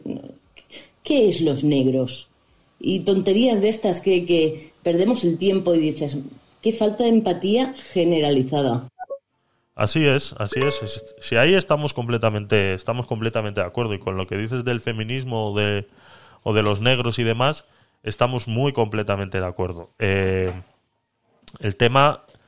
eh, el tema del feminismo, estos eh, feminazis y demás, lo que están haciendo con el tema de la violencia contra la mujer, es, eh, lo he dicho muchas veces, es innecesario, es completamente innecesario. Yo creo que la mujer está perdiendo derechos por querer eh, tener más o- o por tener leyes diferentes al resto, ¿no? Eh, el- leyes contra la violencia ya existen, o sea, que es que parece ser que parece ser que no existen leyes contra la violencia. Sí, ya existen las leyes contra la violencia. O sea, ya están ahí. O sea, independientemente del sexo que tengas o de tu condición eh, física, sexual o lo que sea, ya existen ahí. O sea, no se necesitan leyes adicionales para defender a las mujeres, para defender a los gays, para defender a, a cualquier trans o lo que sea. No se necesitan leyes adicionales para eso. Esas leyes ya existen. Y y ya está. O sea, entonces, esa es la igualdad. La igualdad realmente es esa. Crear leyes adicionales no es igualdad, es al revés. Están creando una desigualdad. Eh, pero bueno, eh, que hay gente pues que eso no le entiende y le cuesta, le cuesta, les cuesta. Es cierto que no podemos cambiar a la gente, pero sí podemos eh, poner ese granito de arena a todos, ¿no? Eso Dar es. información y que la gente, pues oye, Ahí está, díselo, Miguel, díselo. seamos empáticos, sobre todo empatía, y por lo menos estar de acuerdo en lo más básico. Luego ya, pues, lo más básico que es para mí, pues yo pienso que es la educación, el trabajo, la vivienda y la sanidad y bueno, otras cosas que hay gente que va a priorizar, por supuesto, pero que, que hay pilares que son inamovibles y en eso no estamos de acuerdo tampoco. Es que no sé, es que esto es la, la eterna pelea siempre. Exacto. Pero bueno, algo habrá que hacer, ¿no? Yo hay, hay sociedades que funcionan muy bien en, en colectivo y tiene, hay países que funcionan muy bien. ¿Por qué no se copian los modelos de, de- de muchas cosas? ¿Por qué no interesa hacerlo? Claro. Evidentemente, el- cada, pa- cada, cada pueblo, cada nación tiene una forma distintiva de ser o de actuar. Pero hay, hay- es que hay cosas que yo no entiendo, cómo estamos endeudados tanto. ¿Por qué estamos endeudados tanto? Tú endeudas una empresa así y no, vamos, y no repite nadie de tu, de tu, de tu, de tu cargo. Exactamente, así es. Les hubieran cortado la cabeza a todos automáticamente. Y eso de copiar eh, otros otros proyectos de otros países, pues eh, se podría hacer, ¿no? Eh, países como Polonia o, o- estos países más del norte de, Europa, eh, un alcalde de un pueblo no cobra ni un puto duro. O sea, esa gente trabaja eh, por amor al arte, como se podría decir, ¿no? Y, y es un puesto político, pero no cobran, o sea, no cobran. Ellos tienen que seguir trabajando, la gran mayoría pues son abogados o son tal, que tienen tiempo y demás, y, y, y tal. Y, pero, ¿qué pasa? Que al final el que tiene que tomar esa decisión son ellos mismos, entonces ellos mismos no se van a quitar el trabajo. Mientras se pueda vivir de gratis, pues es lo que tiene. Yo no entiendo cómo, cómo podemos tener una tan pésima gestión y todavía sigan dando la cara diciendo que, que- que está se están bien. haciendo las cosas bien, que Sí. que sí. que no, que sí, que no, pero bueno, vamos a ver, si es que, pero ¿cómo se están haciendo las cosas bien si llevamos así fatal? Pero es que yo, no, yo eso sí que es una cosa que no lo entiendo. Son gestores y, y vuelven a repetir sus partidos políticos. Me da igual que, que no sea el mismo presidente, pero si están detrás. No se puede dar una oportunidad indefinida a uno y a otro. Hay que, hay que cambiar.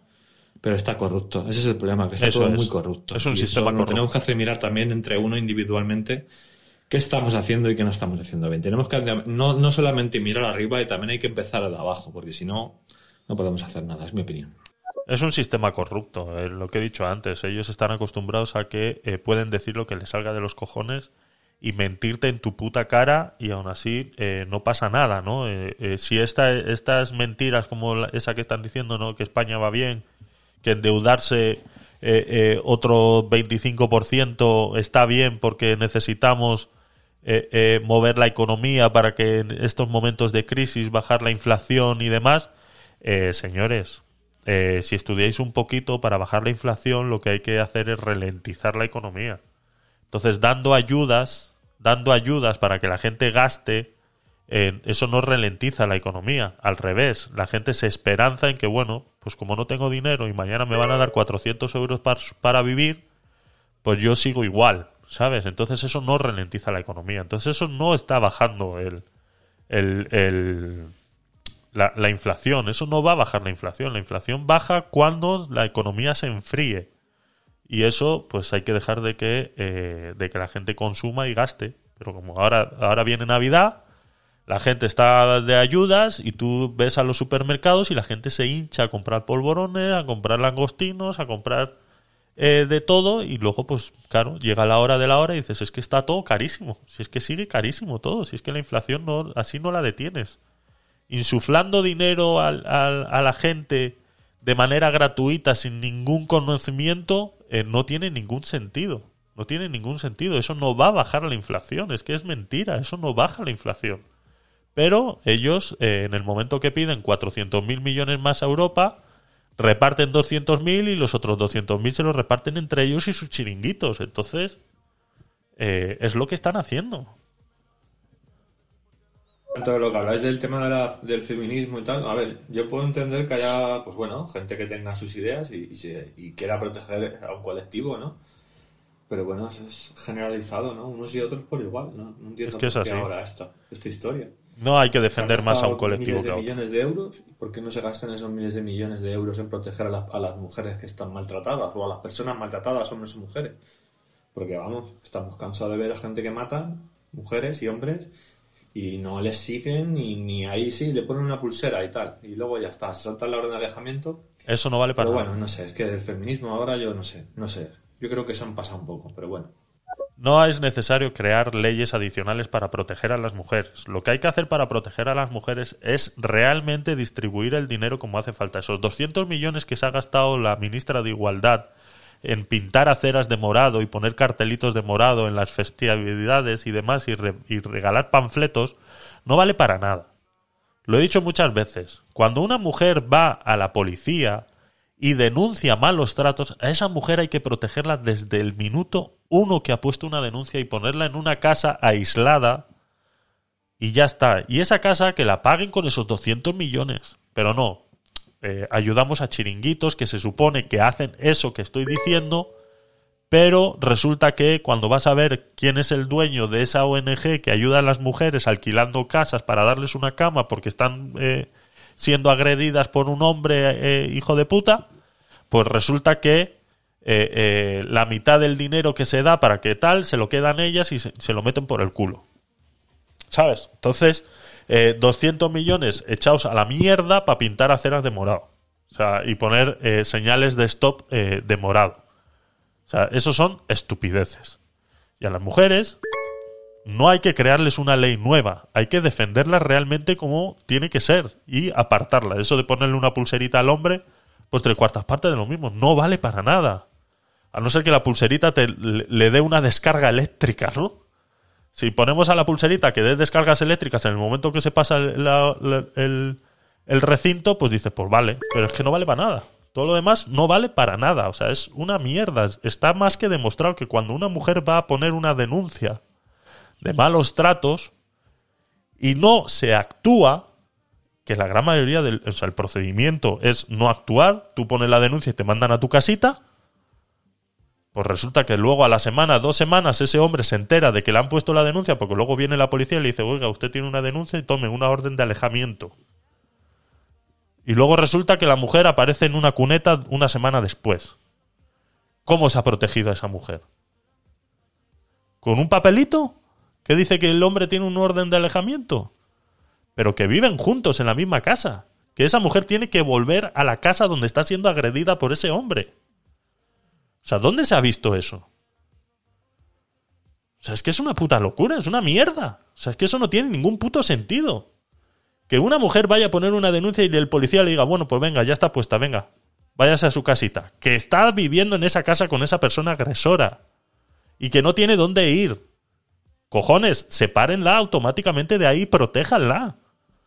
Automáticamente. Y luego ya que la, la ley eh, disfrute de su curso o lo que tenga que hacer. Pero eso de mandarla a su casita y decirle, venga, va, toma. Y luego llega la policía y se va donde el marido y le dice, tenga, ten- tiene usted una orden de alejamiento. Está impuesta por el juez, tenga una orden de alejamiento. Y ya está, y eso queda ahí. Y luego resulta que aparecen muertas en las cunetas. Es una puta vergüenza. Es que en realidad no es así. No, no es así. Esas leyes ya existen. No. Porque un hombre que sufre violencia doméstica no se puede acoger a la misma ley que una mujer. Entonces, no. Déjate de mirar si es hombre o mujer. Mira al abusón, al que estás sufriendo un abuso. ¿Sabes? Eh, Pero esto. Pues es que me estás dando la razón, Azulá.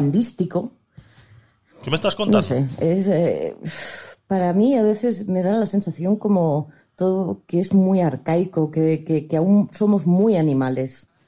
La ley de protección a los seres humanos ya existe. Si tú vas y pones una denuncia de agresión psicológica o física, ya existe. Ya existe una ley en la que te protege y hay un proceso judicial que se lleva a cabo. Y, y es independientemente de que tú seas hombre y mujer. La ley es así. La ley no tiene sexo. La ley es igual para todos. La ley es igual para todos. Lo que se está haciendo ahora es que se están creando leyes exclusivamente para mujeres. Entonces, si va una mujer a denunciar acoso, agarran al hombre y lo meten en el calabozo mínimo 48 horas. Para empezar, si va un hombre y hace la misma denuncia, te mandan a tu casa y encima se ríen en tu cara.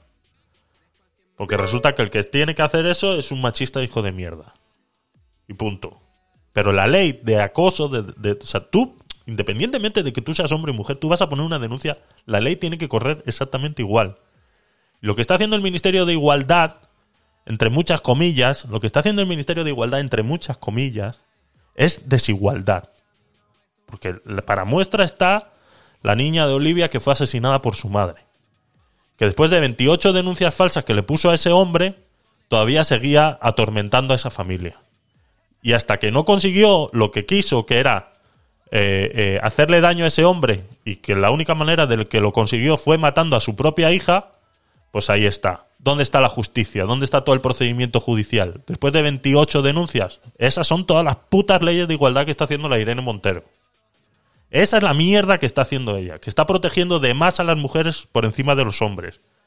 Y si esas leyes no existirían, si esas leyes que ha puesto Irene Montero no existirían, no hubiera pasado lo que ha pasado, porque esa mujer hubiera estado en la cárcel por hacer 28 denuncias falsas.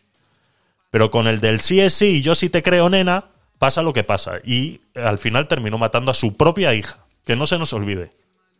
Y que no es ninguna presunta homicida ni nada por la mierda. Es una puta asesina loca psicópata. Y ya está. Que no se nos olvide. Porque es que aquí, ¿no? Presunta, es que hasta que no se demuestre lo contrario. Y cuando el hombre es el que hace lo mismo, ese sí es un asesino violador. Automáticamente en las televisiones ves el asesino de no sé quién cuando es hombre. Cuando es mujer es la presunta. Y a iros a tomar por culo, hijos de puta. Pero es que no es solo que el sistema sea corrupto, sino es que desde Europa ya no podemos, no nos dejan ser otra cosa. O sea, Europa nos dejó, nos dio nuestro, tu sitio en la comunidad económica europea va a ser este. No. Y de aquí no vas a poder ni subir, ni bajar, ni, ni adelante, ni para atrás. Ah, vale. Y firmamos. falso. No, falso. tampoco tienen libertad de movimiento porque nuestro sitio es el que Europa nos ha dicho. Falso, Azulá. Falso.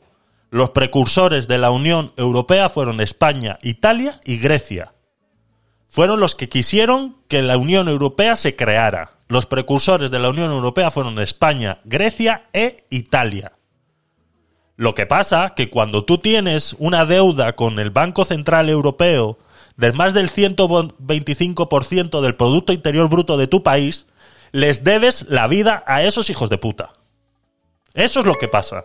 Que les debes la vida. Pero no es porque te dieron tu posición ahí en Europa. Nosotros éramos los reyes de Europa. Tanto Grecia como Italia éramos los reyes de Europa porque fuimos los precursores de que esto se hiciera así porque dijimos que si no nos uníamos, Estados Unidos nos iba a comer vivos. Y hoy estamos en una guerra con Ucrania, es por culpa de Estados Unidos, porque sabe que Europa le estaba comiendo la tostada con el tema del petróleo y del dólar. Porque se dejó de comprar petróleo con dólares y se empezó a comprar con euros. Y Estados Unidos sabía eso y sabe eso. Y a día de hoy estamos en una guerra por culpa de esa mierda. Así que no me vendas a mí la idea de que España le regalaron un trocito de Europa como diciendo, venga, pobrecito, tú estás ahí. Éramos los putos reyes. Cuando Europa empezó éramos los putos reyes, porque fuimos los precursores de que esto se hiciera así. Si no fuera por nosotros, Europa no existiría hoy en día. Es así. Precursores de Europa, España, Grecia, Italia. Y lo puedes ver en cualquier sitio. Porque no estoy diciendo ninguna tontería.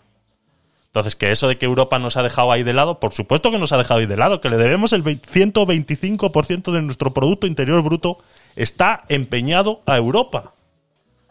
Les debemos la vida, es por eso, porque nos hemos endeudado un 125%. No tenemos ni voz ni voto en Europa por culpa de eso. No somos la última mierda de Europa. No es que somos el sur de Europa, muchos dicen por ahí. Es que como somos el sur de Europa, Señores, que Europa se creó gracias a España, Grecia e Italia. Fueron los precursores de que Europa se creara. Y si hubiéramos hecho bien las cosas y no hubiéramos tenido políticos corruptos endeudándose año tras año miles y miles y miles y cientos de miles de millones, no deberíamos el dinero que debemos. Entonces, ahora que cada vez que viene uno nuevo y sube al poder y dice voy a hacer y voy a deshacer, resulta que no puede hacer nada. Porque recibe llamaditas del Banco Central Europeo y le dice, esto no lo puedes hacer. Porque el día que vengas otra vez a pedirme dinerito, te voy a decir que no. Y entonces al final tienen que pasar por el aro. Por muy valientes o por muy mierda que se quiera creer el Pedro Sánchez ahora, con el impuesto a los bancos cuando el Banco Central Europeo le ha dicho que eso no lo puede hacer y que si hace eso va a repercutir en, las próximas decisiones.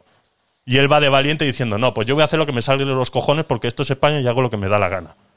¿Sabes qué va a pasar al final? Que si lo hace, los únicos que vamos a pagar la tostada somos nosotros.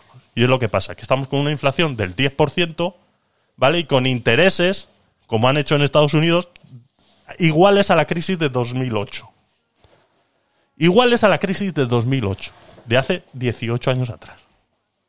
O sea, ¿Me explico? ¿O no me explico? ¿O es que es muy difícil de entender? ¿Qué hay que hacer para proteger del maltrato es en el colegio eh, dar clases de autoestima, de cuando una relación es tóxica, etcétera, etcétera, etcétera. Por ejemplo.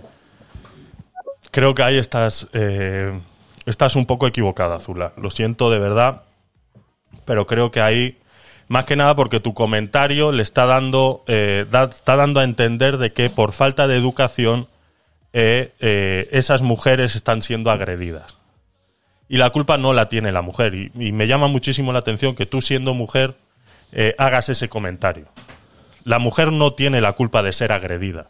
Lo hablamos cuando pasó con Amourant, cómo tenía un marido que la agredía y la obligaba hacer contenido erótico porque era donde más dinero ganaba, ¿no? Y ahora tú la ves haciendo directos, jugando a videojuegos, que es realmente lo feliz que quiere ser.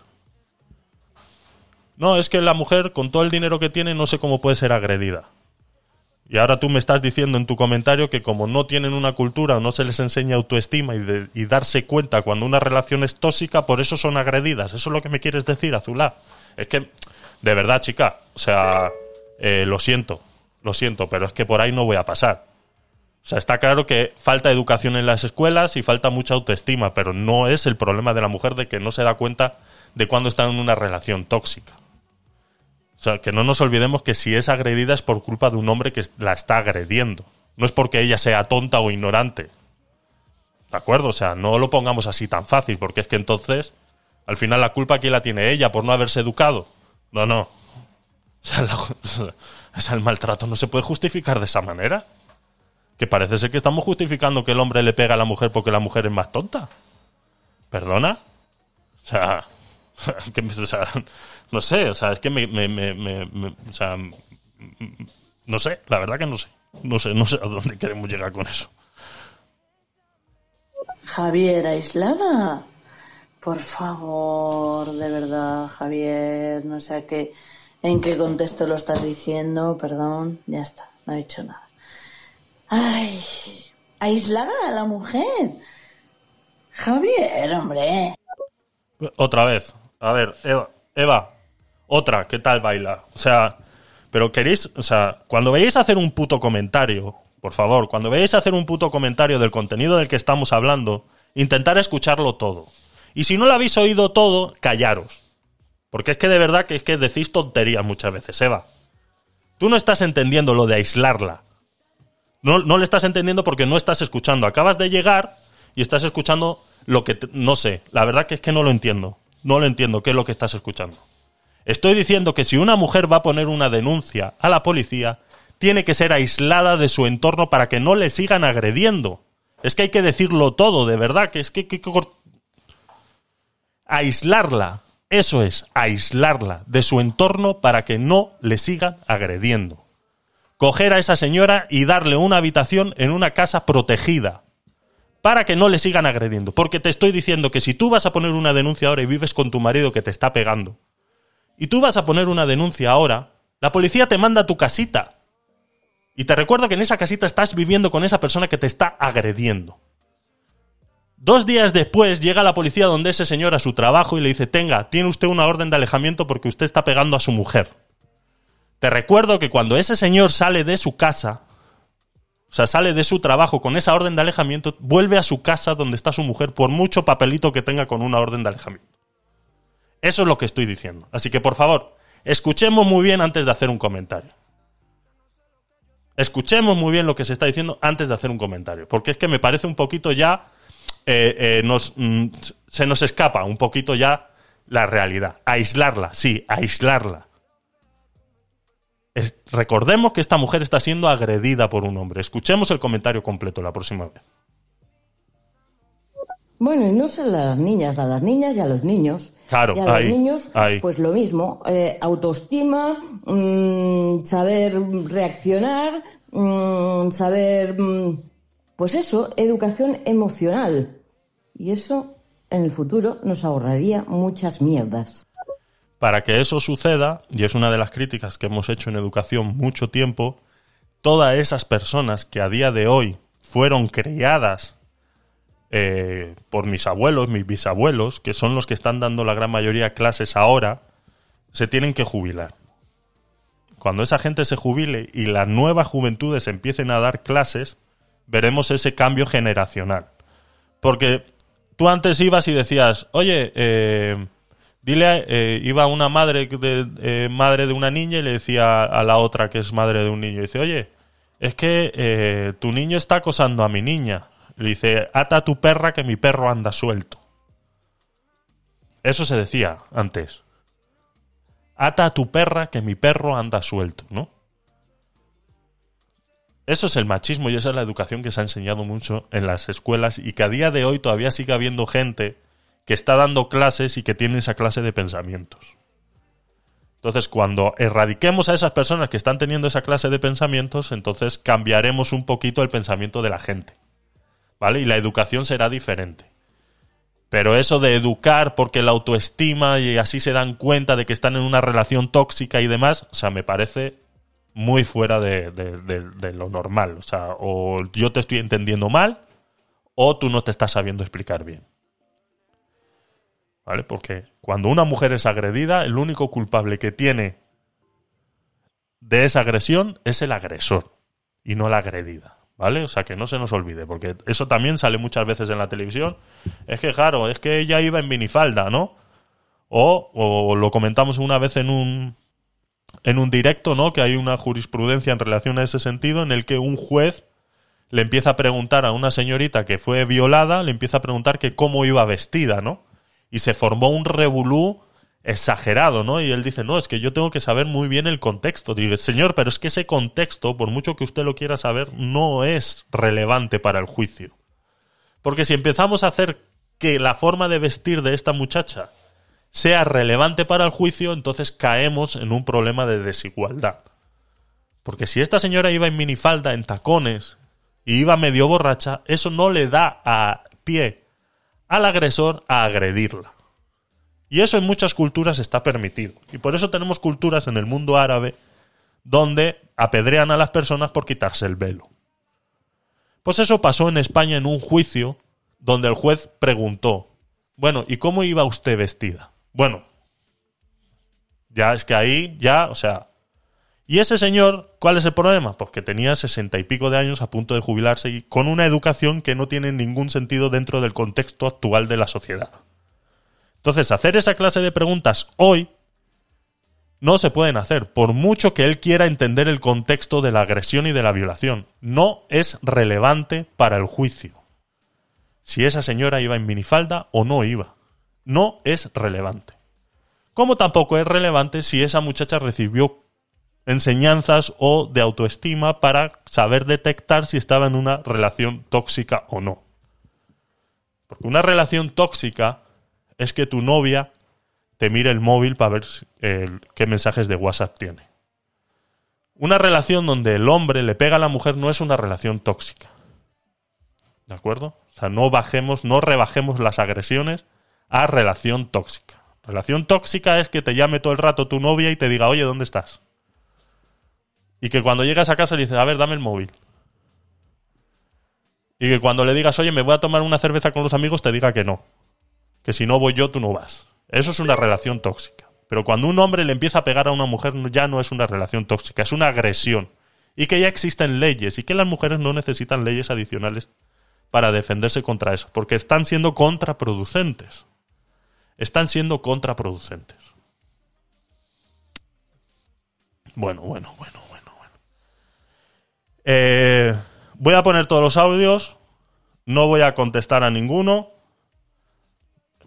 Voy a intentarlo, no contestar a ninguno y seguimos con el vídeo porque nos estamos desviando y eh, no quiero que nos encasquillemos eh, con, con tan- La pulsera, la pulsera sí que tenía que ser.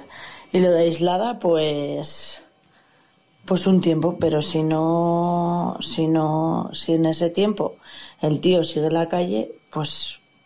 ¿De qué sirve aislar a la mujer? De hecho, ya hay centros. Que van los centros ahí las mujeres o con los niños y todo. Es que. Pues sí, seguir protegiendo a la mujer, sí, Javier. Eso es. Cuando digo aislar, no te enca- encasquilles en la palabra aislar como separar de la sociedad, sino separarla de ese núcleo conflictivo en el que está. Porque así mismo como puede ser su marido, puede ser la madre del marido, la hermana del marido o los familiares del marido. Exactamente igual. Entonces, que esa mujer salga de esa casa y se vaya a vivir con su madre no es la solución tampoco, porque le van a ir a acosar a esa casa igual. Por eso digo que tiene que ser aislada de ese núcleo conflictivo. Entonces tiene que ser llevada a otra ciudad, a otro sitio, con tanto con sus hijos o lo que sea, y buscarle trabajo y lo que sea. Y separarla por completo de ese problema. Y así es como se proteja a una mujer de que no la, de que no la mate. Como se tenía que haber hecho con Olivia para que no la mataran. Que en el momento que hay un conflicto y se demostró que la denuncia número uno que le hicieron a ese hombre era falsa y que la mujer lo estaba haciendo para joderle, automáticamente esa niña tenía que haber sido protegida por los servicios sociales.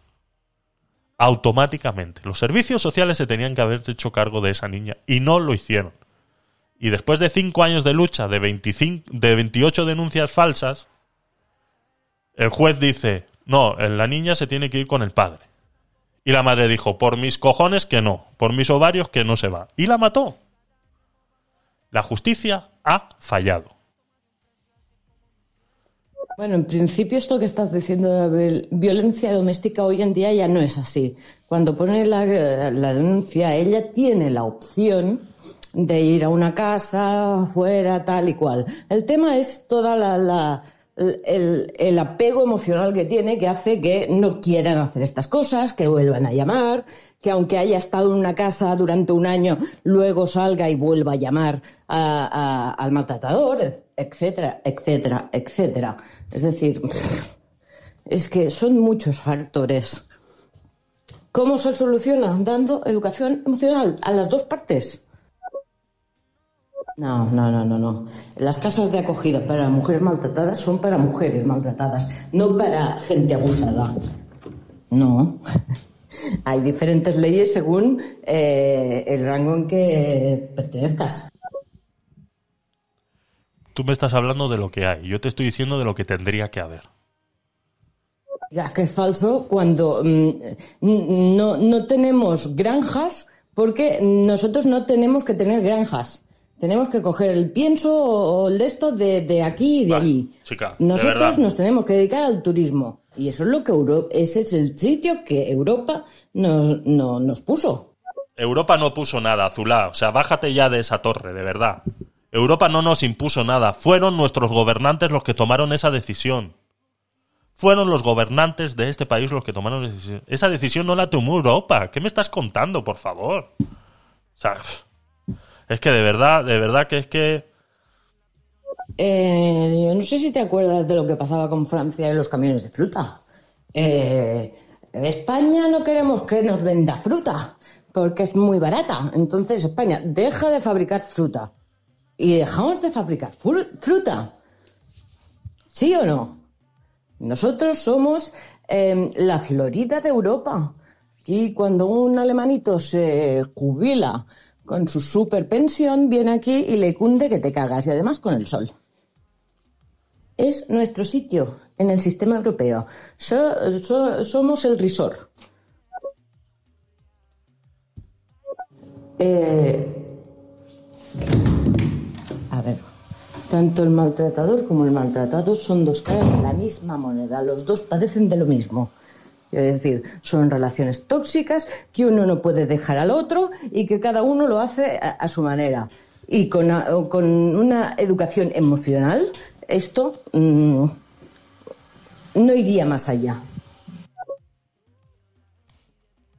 Javier, me está frustrando mucho el no poder hablar en, en, eh, momento real contigo, porque mm, no, no nos estamos entendiendo.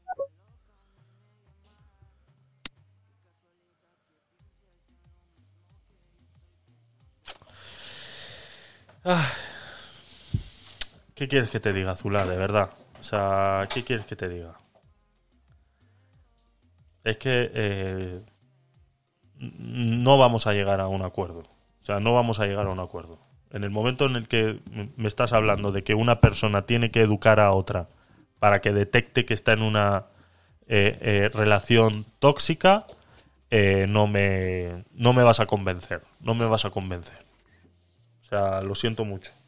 Lo siento mucho. Y que eso que hablemos de relaciones tóxicas y que tanto el maltratador como la maltratada tienen la culpa porque andan en una relación y unos pensamientos.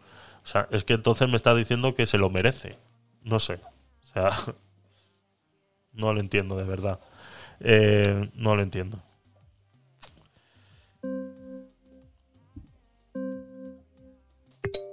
A ver. Vamos a agregar a Zula a la conversación para que pueda expresarse eh, debidamente. No es lo que yo quería hacer hoy, pero bueno, ya vamos dos horas de directo. Eh, Pedro Baños, eh, tienes que esperar, guapo, porque se está poniendo candente la cosa. Y a ver si Azulá nos contesta ahora.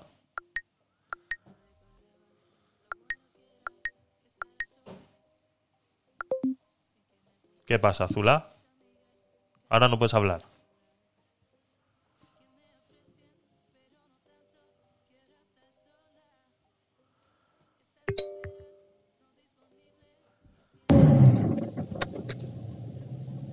¿Me oye? Sí. Em, a ver, eso de que se lo merece, no, no, no es un se lo merece. Entonces, cuando se cuando se establecen relaciones tóxicas es por una mala gestión emocional. O sea, el, el problema es que a la frustración mm, el hombre cuando tiene un arrebato usa los puños y la mujer usa otros sistemas. ¿Me entiendes? Abusador puede ser el hombre y la mujer. El problema es que el hombre puede matar a una mujer cuando tiene un de esto, ¿vale? El caso del machismo este que dices tú de antes, mira, para ser así, hoy en día mm, tiene, hay un 1% solo de casos de, personas que son psicópatas y esas personas mm, e, es otro derrotero. Ellas creen que tienen todo el derecho de hacer eso. Pero yo no hablo de ese 1%. El otro tanto por ciento de relaciones de maltrato se dan por, por una mala gestión. El maltratador muchas veces es gente sin autoestima que, como no sabe eh, mm, tener una buena gestión, lo que hace es el animal. Se comportan como monos, como animales. Tienen... Pero esto se solucionaría tanto de una parte como de la otra si cuando ves que una cosa no funciona, poder decir, por mucho que me duela, lo voy a dejar aquí antes de que vaya a más. Por eso es educación, en parte. La prevención está en que una persona tenga herramientas para entender sus emociones, porque cuando uno las emociones le estallan, mm, se vuelve irracional y hace lo que sea. Y eso nos pasa a todos, porque no estamos educados en la emoción, en entender que yo siento, entonces cuando sé por qué es, por qué estoy teniendo estas emociones, pues puedo controlarlas mejor. Por eso digo que es uno de los factores, pero no, no, quiere decir que, que, no es que la mujer lo merezca, no, son dos caras de la misma moneda. Eh, eh, eh, son casi todas las relaciones estas tóxicas que, que dos no se pelean si uno no quiere. ¿Por qué? Porque son los dos que están mal. Porque si no, uno diría, hasta luego Lucas, por mucho que me duela, mm, esto me está matando. ¿Por qué no lo hacen? Porque los dos tienen un problema emocional. Por eso, si desde la infancia a uno se le enseña mm, a entenderse y a gestionar eh, un entorno de una forma más sostenible, esto podría reducir el caso de malos tratos en, las edades adultas. Vale, sí, sí estamos... A ver, hasta ahí podemos estar de acuerdo. Ahora mi pregunta, Zula, es... ¿Quién tiene que enseñar ese tipo de educación que tú estás exigiendo ahora mismo? Yo, yo pondría clases de psicología en los colegios. Muy bien. Ahora bien, si nos vamos a un porcentaje de esas agresiones eh, que están sucediendo, la gran mayoría de ellas suceden años después de haber empezado una relación con esa persona. Ahora, sabemos muy bien que la sociedad, cuando entra en una relación, la gran mayoría de las veces la mujer es la que toma un papel dentro de la relación que luego le impide tomar esa clase de decisiones. ¿Es cierto o no? Eh, es que se enganchan los dos, es, es, es tóxico. Por... El problema es No, que pero el yo no estoy hablando de la- no estoy hablando ya de, de- de tema emocional, sino de tema, por ejemplo, económico o social. Si después de 5 o 6 años de estar tú con esa persona, esa persona, digamos que se vuelve tóxica, por ponerlo de alguna manera el, el nombre como tal, se convierte en una persona tóxica y empieza a agredir a esa mujer y resulta que esa mujer, eh, después de 6 años, le ha dado todo a ese No hombre no tiene los medios para hacer, por muy, eh, por- pues eso, dice, pues yo me voy, pero no tiene los medios. ¿Qué hay que hacer entonces? Pero piensa que hay muchos recursos eh, en la sociedad. Quiero decir, un- una mujer maltratada Sí. tiene mm, mayores ventajas a la hora de encontrar un trabajo porque al- a los empresarios le, les, les remuneran por coger una mujer que ha estado en malos tratos. También pueden... Pero no, no, eh, no, tienen como becas para ir a la. Lo siento, lo siento, pero eso no funciona, Azula. Eso no funciona y te lo puedo decir por, por, por- porque lo he vivido yo y yo he tenido eh, eh, trabajando conmigo una mujer que era maltratada y hasta que no, hasta que no salió un juicio y le pusieron un brazalete a ese señor, esa mujer no pudo acceder a todo lo que tú me estás contando. Y ese procedimiento es el que puede tardar incluso hasta años. ¿De acuerdo? hasta después del juicio, ¿no? Exactamente. es que hay- ahí hay un problema no muy grande. juicio- hasta que no se hace el juicio, no, no puede ir, por ejemplo, a, un- a una casa de... No entra dentro de los números. No, a una casa sí. Existen ONGs. Existen ONGs donde sí van a una casa y la pueden. Pero ya no es, eh, no es parte del Estado, sino es una ONG la que se hace cargo. Y para acceder a esos puestos de trabajo que son subvencionados por ser mujer maltratada, no sucede hasta que no hay un juicio, o sea, hasta que no se ha resuelto el juicio. Y ya te digo, esta muchacha, hasta que no le pusieron el brazalete al hombre y ella llevaba un dispositivo en el bolso que pitaba cuando este hombre estaba a, no sé si era a 200 metros de donde ella estaba. Si ella estaba... Pero en caso de violencia doméstica no habían los juicios rápidos. Mm, Yo, por lo que me contó a mí esta muchacha, eh, tardaron casi tres años en, en poder en poder estar en ese en ese plan de incluso te digo mi empresa la contrató bajo esos bajo esos criterios y hasta que ella no, no el juicio duró casi tres años eh, no le pusieron el brazalete a este hombre ella tampoco llevaba el dispositivo que le pitaba cada vez que este hombre estaba cerca eh, ni nada por el estilo. Estuvo en una casa de acogida de una ONG encargada de, eso mucho tiempo. Pero eh, las ayudas gubernamentales, hasta que no suceden los juicios, no se dictaminan los juicios, muchas de las ayudas gubernamentales no se pueden llevar a cabo por eso mismo. Porque existe todavía la presunción de inocencia del individuo. Y ahí es donde yo estaba comentando antes lo de que hay que aislarlas automáticamente y que el Estado es el que se tiene que hacer cargo automáticamente de esas mujeres en el momento que ponen una denuncia. Porque la gran mayoría de las mujeres que al final terminan matando y, y aparecen en una cuneta es por culpa de eso, de que la justicia no es lo, lo tremendamente eh, veloz para solucionar ese problema. Eso es a lo que Pero voy. las casas de, las casas de acogida sí son instantáneas, ¿no? Las casas, las de las ONGs. las de las ONGs, o sea que son eh, reciben ayudas del Estado, reciben eh, 5.000 euros, eh, creo, no sé si son mensuales o anuales por cada persona que, que acojan en, en esas casas. Y son ONGs que alquilan casas y luego le dan habitaciones a estas mujeres. Y si luego tienen niños, eh, si son menores de 6 años, pasan directamente a los servicios sociales. Y luego hay casas de acogidas en ONGs que si tienen más de 6 años, entonces se pueden quedar con ellos en esas casas. Pero esos son ONGs, no forman parte del, del- del englomerado del Estado como tal. Si no reciben esas ayudas, ellos no pueden hacer nada. Y esas casas, el problema que hay, que muchas de ellas no dejan de ser chiringuitos, como el de una señora que, que algún día hablaremos de ella. Pero, a ver, lo de la educación yo entiendo lo que tú me quieres decir, Azula. Entiendo lo que quieres decir y entiendo que eh, la mayor parte de las decisiones que tomamos en nuestra vida es basada en la educación que hemos recibido. Pero como te digo, esa educación hasta que no haya un cambio generacional y se lleve a cabo, eh, va a ser muy complicado que eso cale en las personas. Es más, con el tema de las redes sociales y todo eso, vemos relaciones tóxicas en niños de 14 años, de, de cómo maltratan psicológicamente a sus novias.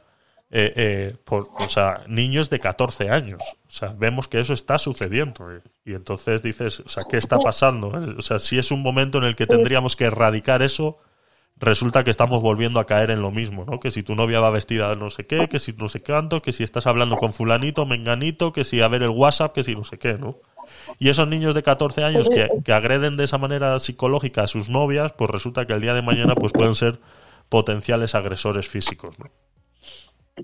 Pero piensa que hasta que no vas tú a un psicólogo y te lo pagas, no te hablan de cosas como Sí, sí, no. eh, poner límites, autoestima. O sea, claro, por eso Sí, la gente joven, porque es totalmente ajeno a ellos también. Si nadie se lo explica, Sí, ahí estamos de acuerdo. Yo lo he dicho, lo he dicho muchas veces, que yo el psicólogo eh, habría que ponerlo de. Yo me acuerdo en mis tiempos de la escuela que había un psicólogo de cabecera en el colegio y que todos los años todos pasábamos por un psicólogo, sí o sí, y luego, pues cuando tú querías o, el profesor o tu tutor veía conveniente, te mandaba al psicólogo. Yo no sé por qué hoy en día eso ya no existe, ¿no? O, eh, como decía yo el otro día, eh, que los psicólogos tienen que ser de, antes incluso que el médico de cabecera, ¿no? Ahora tú tienes que pasar por el médico de cabecera y él decide si tú vas a un psicólogo o no.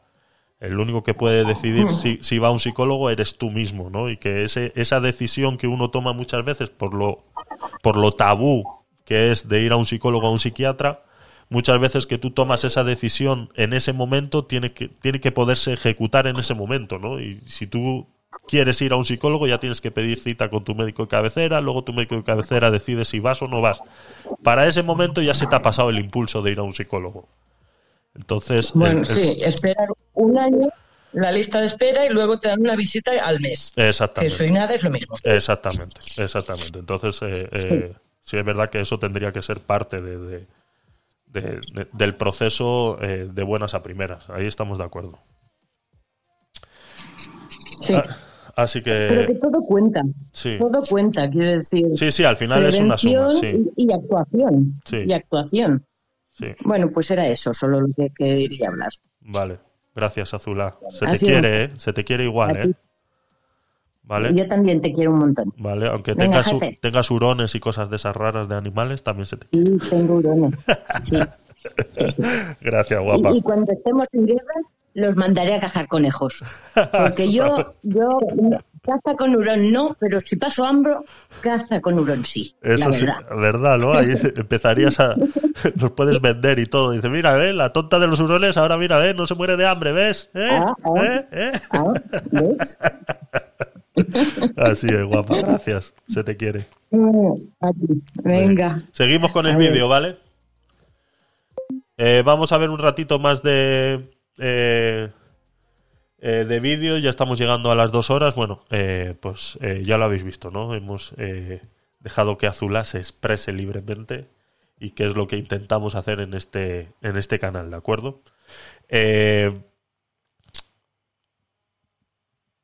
vamos a seguir, vamos a seguir. Eh, es que lleva 25 nada más de vídeo. No sé si pasar a los apuntes que tenía yo mejor, porque yo creo que eh, va a ser algo más... eh, va a ser algo más dinámico. A ver, Eva, te escuchamos.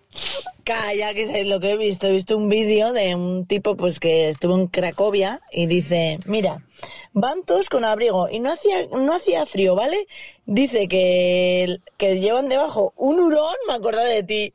Ya ves, sé que no tiene que ver el asunto, ¿no? Pero que llevan un hurón y que si se acercan y el hurón está quietico, que la gente que se, se amontona y hace más, no hace más piña y tal, y que si está nervioso, que cuidado, cuidado, cuidado, apártate. Y por eso llevan el hurón, o sea, y por eso llevan el, el abrigo y el hurón debajo, ¿tú te puedes creer? O sea, utilizan los hurones como detector de, de amenazas, ¿no? Es el detector de amenazas los hurones a día de hoy. muy gracioso, muy gracioso. Eh, voy a pasar al, punto, eh, no sé si estaba cerca o a punto de mencionar algo. Hay un corto en, TikTok que vi, luego lo busqué en el vídeo, pero no lo he visto entero, entonces el contexto no sé cuál era por el cual hizo ese comentario, pero habla de un dominio mental, ¿de acuerdo? A ver en qué minuto era exactamente. Eh, command copy. Eh, a ver, reducimos esto. Vale, eh, lo cerramos aquí. Y voy a abrir justo el minuto este que tengo guardado, que habla sobre el dominio mental. Y nos iríamos al. Mm, Bueno, está- estábamos cerca, está del minuto 29. Vámonos a, vámonos a escuchar esto, ¿de acuerdo? Y eh, eh, vamos a ver eh, cositas, vamos a ver cositas. Y bueno, yo creo que lo vamos a tener que dejar para, para una segunda edición, porque nos hemos encasquillado un poquito en, algún tema, ¿no? Vamos a, dejarle a Pedro que, conteste un poquito sobre, este tema, ¿de acuerdo? A ver, esto lo tengo por aquí. unas cuantas preguntas y voy a dejar al público también, pero mm, yo quería preguntarte sobre el dominio mental. A mí esto es algo que, me fascina mucho. ¿Qué, mm, ¿Cómo crees que se puede llegar a este dominio mental? ¿Cómo crees que ahora mismo, o cómo podemos protegernos, por así decirlo? Porque vamos a no solamente hablar del problema, vamos Claro. a hablar también de las posibles soluciones. Sí, no es fácil protegernos, Sara. Verán ustedes, porque yo les digo, yo que llevo más de 30 años dedicado a estos temas y me engañan todos los días, pero a lo mejor un poco menos, ¿no? Pero me engañan. ¿Por qué? Porque lo primero que tendríamos que hacer era intentar beber, o sea, nutrirnos de datos de muchísimas fuentes diversas y ser nosotros los que hiciéramos nuestro propio análisis, que no nos, no dejáramos, no nos dejáramos que el análisis no lo den ya hecho. Claro, pero hay estrategias tan sumamente potentes que yo entiendo que para una persona que llega a su casa cansada por la noche de su trabajo, pone la televisión y además da igual que ponga la 1, que la 3, que la 5, si es que le van a decir lo mismo. Y muchas veces hasta con las mismas imágenes, ¿no? Y cuando se lo repiten lo mismo una y otra vez, una y otra vez, una y otra vez, por personas de teórico prestigio, de teórico ascendente, que muchas veces no lo son, claro, al final los mensajes calan. ¿Cómo arrancas ese mensaje de la sociedad? Es muy difícil. Lo que les comentaba antes, si alguien dice, hombre, mira, yo he estudiado este tema, sé de este tema en profundidad, y esto no es así, pues seguramente le van a condenar ¿no? al ostracismo total. Esto es lo que se llama la espiral de silencio, que la persona se autocensura a sí misma, se autolimita a sí misma, porque no se atreve clarísimamente a levantar la voz, a ser la voz discordante. Dice, oye, mira, que esto no es así, reflexionemos, a lo mejor es que nos están engañando o nos quieren llevar a una determinada manera de pensar y de actuar. Es muy complejo, Sara, muy complejo. Piensen que ahora mismo las fórmulas son muy sofisticadas. Por ejemplo, si hablamos de esta famosa desinformación, piensen que, el- que las, los conflictos, todas las situaciones son multifacéticas, tienen muchas caras y muchas aristas. Les pongo un ejemplo. Imagínense esta botella que tenemos aquí, pues no es lo mismo que la veamos por aquí la etiqueta por delante, que la veamos por detrás, que veamos el código de barras, que veamos el tapón, que la veamos la parte trasera o que veamos simplemente el agua. Claro, dependiendo de lo que yo quiera que trasladarle a ustedes, yo les puedo mostrar solamente una- una- un aspecto de esta botella. Ahí, ahí, ahí, ahí. Y ustedes me dirán, yo- ¿me está desengañando? Le digo, no, no, no le estoy engañando. Yo le estoy mostrando una parte de la botella, el, el tapón. Dilo, Pedro. claro, no le estoy dilo. mostrando ni que la etiqueta, ni la parte de atrás, ni el código de barras. Les, les muestro la parte que yo quiero. Y evidentemente para condicionarles de la manera que sea. Y es lo que hacen con las noticias. Y lo vemos todos los días. Como hay, no- hay noticias simplemente que, por ejemplo, les faltan datos. No, simplemente no es que sea mentira, es que está incompleta, que es otra manera de manipulación. Aunque ya decían los grandes clásicos que en realidad la primera desinformación es no dar la información, que cuando quieren no te dan la noticia de tantas cosas, de tantos temas, simplemente la silencian. Eso también es desinformación. Entonces lo cierto es que estamos tremendamente condicionados en todos los aspectos. Y luego aplican, fíjense, es que hoy en día se aplican a rajatabla las técnicas de Goebbels, el gran propagandista nazi durante la Segunda Guerra Mundial, que entre otras cosas, para que llegaran los mensajes que querían a sus ciudadanos, impuso que todos los ciudadanos tenían que tener una radio y obligó a una empresa a fabricar unas radios muy baratas para que no hubiera ningún ciudadano y se vigilaba que en las casas hubiera una radio para que pudieran llegar los mensajes. Hoy ni siquiera hay que obligar a eso. Todos tenemos el teléfono móvil, tenemos la tableta, tenemos la televisión, estamos rodeados de aparatos electrónicos permanentes. Y no nos olvidemos que la televisión está siendo patrocinada por el gobierno. Entonces, eh, no es que hay televisiones privadas. No, no existe la televisión privada hoy en día. ¿De acuerdo? Eh, lo vimos en la pandemia, cómo fueron premiadas las televisoras eh, privadas con 35 millones de euros para, para. Porque sí, o sea, ya está. Más toda la eh, publicidad institucional que ponen y que está pagada por el gobierno, ¿no? Y ya sabemos lo que pasa con esto, que es, es normal que pase, ¿no? O sea, tú tienes que dejar de hablar de eso porque si no el próximo año eh, pues no te voy a dar este dinero porque eh, voy a utilizar mi publicidad y lo voy a poner en los canales que sí van acorde a la eh, editorial que el gobierno quiere llevar, ¿no? Y eso pasa, y eso pasa, y, intentar negarse y decir, no, es que yo veo Antena 3 porque Antena 3 es más, eh, eh, está más separada del gobierno, sí, pero no te cuentan todo. hay, hay cosas que no te cuentan. Permanentemente que han invadido nuestra vida, de la que además nos han acostumbrado tanto a ellos que ya no podemos prescindir y que estamos permanentemente siendo bombardeados con mensajes que por supuesto que no son casualidad, que están completamente condicionados, condicionados, tergiversados para condicionarnos a nosotros. Y es así como funciona. Entonces es muy difícil. Y luego hay otra, otra técnica muy sofisticada de control mental en este sentido, que es la sobreinformación. Recibimos tal avalancha de información que cuando queremos empezar a hacer un análisis sobre algo que nos ha llegado, pero si ya nos ha llegado la siguiente avalancha, es imposible, no tenemos capacidad ni tiempo material para hacer esa reflexión. Eso también, evidentemente, también es intencionado. Y si no lo vean, cuando hay un escándalo, por ejemplo, político, que de repente vienen otras 20 avalanchas de temas, que muchos son totalmente, casi anecdóticos, pero que les dan importancia para que se cree un debate social y no que se mascare lo que de verdad está pasando. Correcto. O los grandes problemas estructurales. Aquí nadie habla de los grandes problemas estructurales que tenemos en Europa o que tenemos en nuestro propio país. De eso no habla nadie. Lo que hablamos, pues eso de, no voy a decir de tonterías, pero de cosas que casi son absolutamente accesorias, ¿no? Y en cambio se le da mucha importancia y que están permanentemente en los medios. Estas son algunas de las fórmulas, que evidentemente hay mucha más, como pongo en el libro, que para intentar al final dominar nuestra mente. Una vez más, nuestra parte, no se nos olvide, nuestra parte más débil, de todo nuestro organismo. Y además, fíjese, de otra manera también muy astuta, que es lo que yo llamo, la, que hablo mucho en el siguiente libro sobre ello, lo que se llama la infantilización de la sociedad. Claro, resulta que cuando en este periodo, en la niñez, es cuando somos más influenciables. Si nos mantienen en ese estado de infantilización, en cierto modo de ignorancia, que creemos que sabemos y en realidad sabemos muy poco, estos días, no sé si, han visto, en Twitter corría un vídeo que preguntaban a una serie de, jóvenes por temas de geografía, de, política, y, la mayoría no sabían identificar los países más importantes del mundo, como México. no les digo un pequeño país, no, no le voy a decir eh, Sri Lanka, pero no, no, México, y no sabían identificarlo en el mapa, en un mapa mundi, ¿no? Entonces, bueno, incluso países europeos, le preguntaban a jóvenes españoles.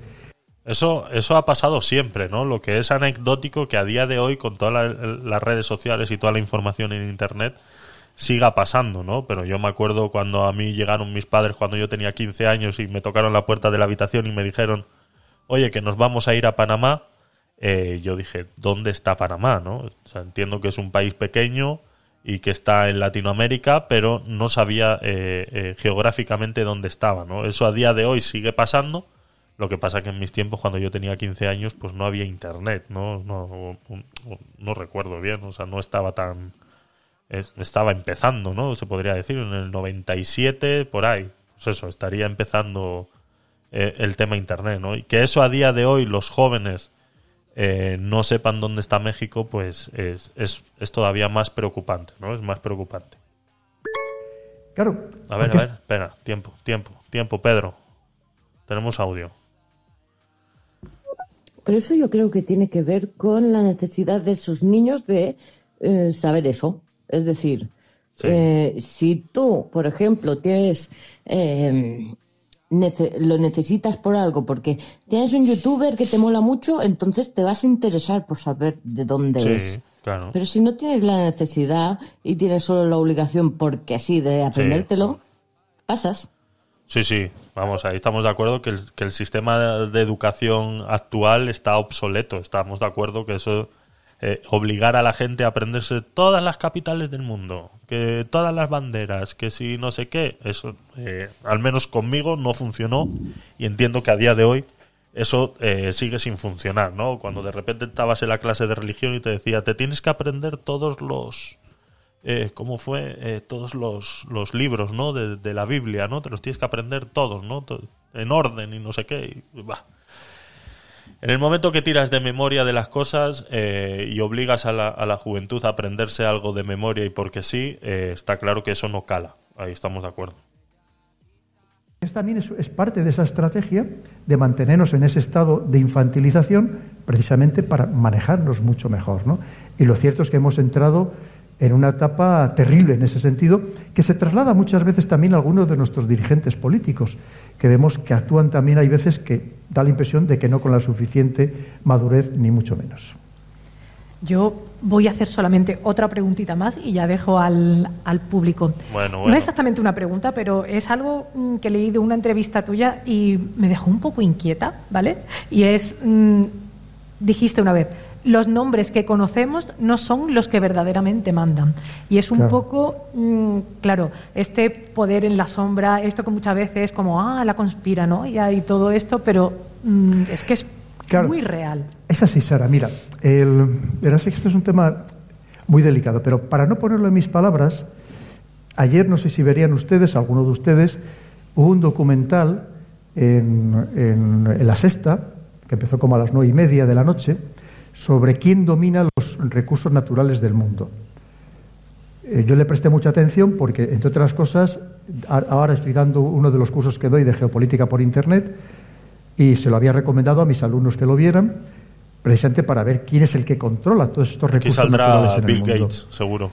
El hombre que hablaba, el- yo tengo su libro, lo había leído, que también lo ha publicado Planeta, un libro muy bueno, donde te explica quiénes son los que de verdad manejan el mundo, en este caso el tema de los recursos naturales, que al final es, es todo lo que nos afecta a nosotros, digo desde el aluminio al trigo o cualquier otra los gases nobles, cualquier otra cosa que ustedes se puedan imaginar.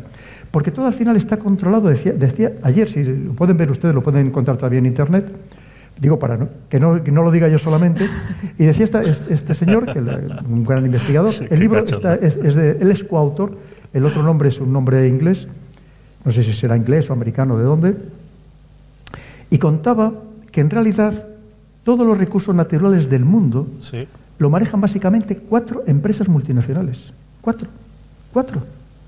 Fíjese lo que le estoy diciendo, que muchas de ellas ni cotizan en bolsa.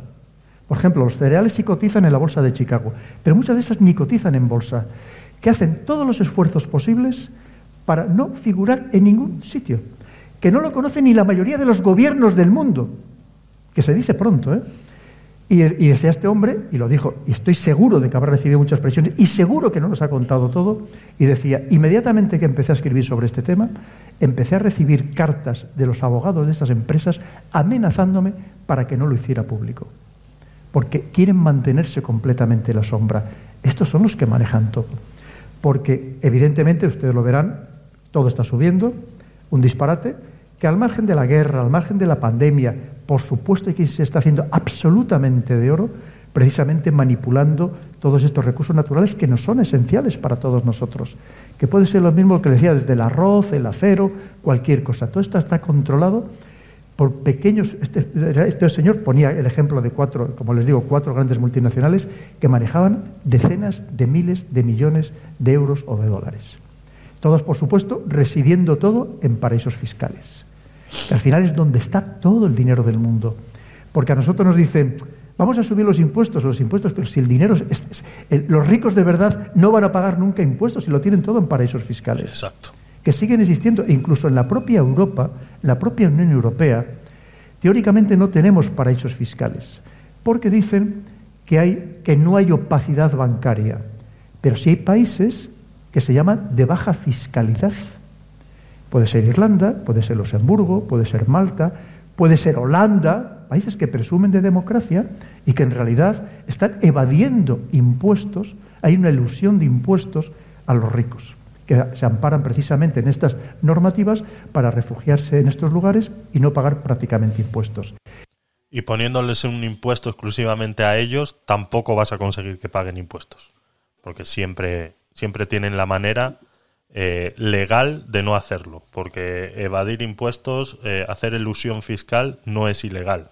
¿vale? Simplemente es valerte de las normas fiscales para pagar eh, la menor cantidad de impuestos posibles. Eso, si lo reducimos, si, si, nos separamos un poquito de, de los temas de élite, de millonarios y demás, y lo bajamos un poquito más a lo terrenal, eso pasa en cualquier empresa, ¿no? Cuando se está acercando el final del ciclo fiscal, llega tu gestor y te dice, oye, mira, eh, tenemos que hacer algo porque de aquí a fin de año, eh, aquí al final del ciclo fiscal, pues vas a tener que pagar X cantidad de impuestos porque eh, has hecho esto o has dejado de hacer lo otro, ¿no? ¿Y qué tenemos que hacer, no? Pues tenemos que, ya sea o donando dinero o reinvirtiendo en la empresa y pues todo ese tipo de acciones legales eh, te ayudan a ti a pagar menos impuestos, ¿no? Y, no es ilegal, simplemente que existen ese tipo de acciones y aquí te lo acabo de bajar a una pequeña y mediana empresa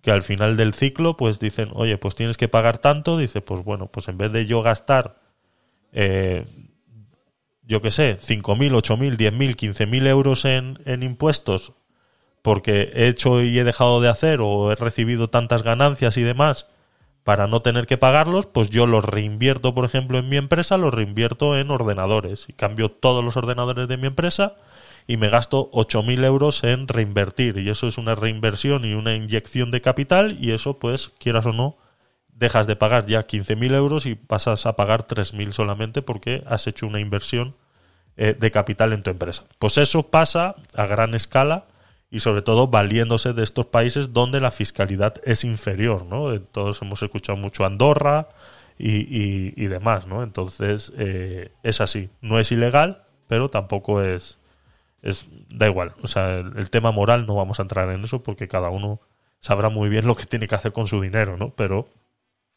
eh, te puede gustar más o te puede gustar menos, pero no es ilegal, ¿vale? Que no se nos olvide que no están haciendo nada ilegal, ¿vale? Ilegal es lo que hacen algunos deportistas o algunas cosas, ¿no? De eh, utilizar empresas pantalla en otros países para no eh, para no declarar esos beneficios en un país, pues donde como España que, les quitan el el 52% de, de, de impuestos por y, para evitar eso, pues eh, lo hacen de esa manera, ¿no? Eso ya sí es ilegal, realmente.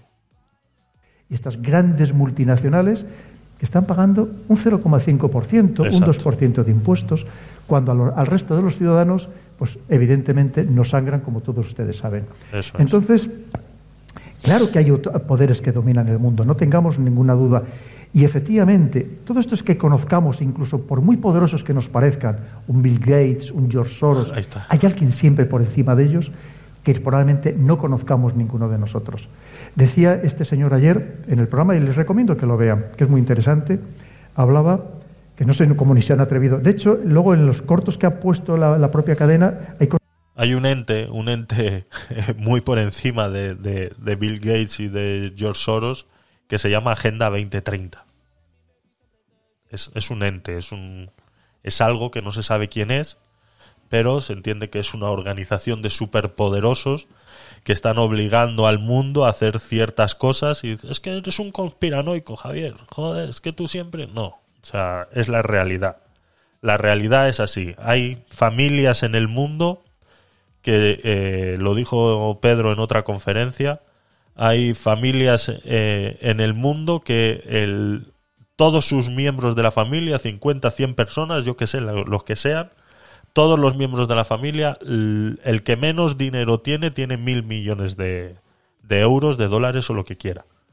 Eh, esos son los grandes poderosos, no son Bill Gates ni los que salen en la lista de Forbes, eh, ni nada por el estilo, ni el mexicano, ni, ni ahora el de Amazon, ni, ni Elon, con sus cohetes y sus mierdas y ahora que ha comprado Twitter. No, esos son cuatro monigotes que están en el mundo y, pero luego hay personas que realmente son muy, muy, muy multimillonarias que no sabemos quiénes son y que se dedican a eso, se dedican a, mover las, las, piececitas en este pequeño ajedrez que se llama mundo y que se están tomando eh, decisiones al respecto para que eso se lleve a cabo. Y no, o no sé, igual son judíos, pero no lo sé. Cosas que no han aparecido ya. El, y decía que hay una familia en concreto, una familia en concreto, que puede tener unos 20 miembros. Ahí, ahí, lo va a decir. Esto mismo en realidad eran dos familias que hace años se casaron entre ellas. Esto es lo que acabo de decir yo. Ahora solamente forman una sola familia. Que todos sus miembros, la veintena de miembros, todos sus miembros son mil millonarios. Ahí está. O sea, el que menos tiene, tiene mil millones de dólares. El que menos. Ese es el verdadero poder. Ese es el poder que maneja los estados. ¿Ustedes se creen de verdad que lo que nosotros votamos sirve para algo? No. ¿Ustedes se creen que si ahora hay un cambio de gobierno mañana va a haber una diferencia sustancial en lo macro en la política nacional? Ya les digo yo a ustedes que no. ¿Y por qué no lo va a haber? Porque cuando alguien llega a presidente, aunque tenga toda la buena voluntad del mundo, le va a llamar a alguien o varios y le va a dar instrucciones exactas de lo que va a tener que hacer. Funciona así. Es lo que decía al principio, antes de empezar a ver este vídeo, ¿no? De que, pues eso, que al final llegan... Eh, significa que trabajar en equipo funciona, nos dice Azulá en Twitch. Eh, yo, eh, pero tiempo, eso es lógico. Es por la cohesión, significa que trabajar en equipo funciona. sí. lo que decía yo al principio de, de que por mucho que llegue un político al final al poder, al final siempre se tiene que regir por lo que le diga, por ejemplo, en este caso, el Banco Central Europeo, pues por todo el dinero que, se debe al, al, Banco Central, ¿no? Pues eso, debemos un 125% del Producto Interior Bruto de nuestro país, es, es la deuda de este país, ¿no? Y conozco algún caso de primera mano. O sea, no le estoy contando ninguna fábula. Y además tiene, tiene toda la lógica y se lo voy a explicar si me lo permite. Y lo dirá ahora, seguramente, porque esto más o menos se parece a lo que dijo. En el caso concreto español tenemos una elevadísima deuda externa. Elevadísima. Elevadísima. Cuando, en el año 2008, antes de empezar la, primera crisis de, de las hipotecas subprime, la deuda que tenía España era del 35% con respecto a su Producto Interior Bruto.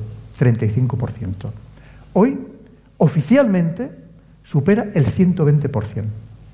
Extraoficialmente probablemente supera el 130% o más. Pero claro, la deuda tiene, tiene distintas interpretaciones. La primera, como les digo, es el porcentaje con respecto al Producto Interior Bruto. La siguiente es la capacidad del país para pagar. Y la tercera, que quizás es la más interesante, es ¿a quién le debemos la deuda? Y resulta, es verdad, Japón llegó a tener un 300% de deuda, ahora está eh, sobre un 200%. Hay países que tienen una deuda similar a la de España, como es el caso de Italia. Pero la deuda japonesa está todo en manos japonesas. La deuda de Italia, básicamente, en bancos italianos. Pero nosotros, casi el 80% de nuestra deuda está en manos extranjeras. Quiere decir que somos títeres de alguien que alguien nos dice lo que tenemos que hacer o se lo dice a nuestros dirigentes. Como les digo, con independencia de la voluntad que quieran tener, de lo que hayan prometido, porque no lo van a poder cumplir.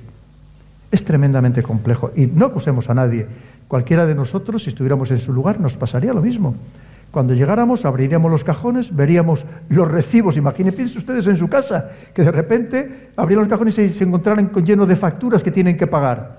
y le llamaran los acreedores y le dirían, tienes dos opciones, o haces lo que yo te digo, o que sepas que vas a durar dos días en el puesto, porque ya te, ya te prepararemos alguna.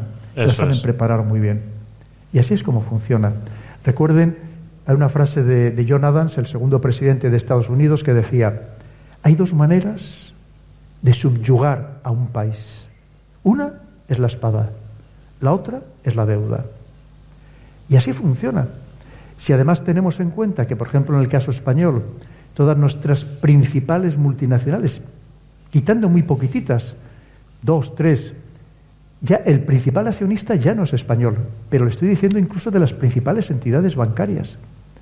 Con lo cual, estamos tremendamente condicionados desde el exterior. ¿Y quién maneja eso? Pues cuando vamos a los grandes grupos, por ejemplo, anglosajones, como BlackRock, Vanguard, que manejan presupuestos superiores a los productos interiores brutos de la mayoría de los países del mundo. Claro, tienen un poder total y que además no sabemos de verdad quién está detrás, quiénes son esos inversores, porque no se sabe o no quieren que lo sepamos, evidentemente. Claro que hay siempre alguien que controla a las sociedades. Y nosotros somos muy poco, no somos nada, no, no significamos nada. En realidad, nos venden este artificio de la democracia, como les digo, pero en la práctica, cuando hablamos de este plano nacional, pues en realidad nuestro voto, como les digo, queda tremendamente diluido precisamente por las presiones externas.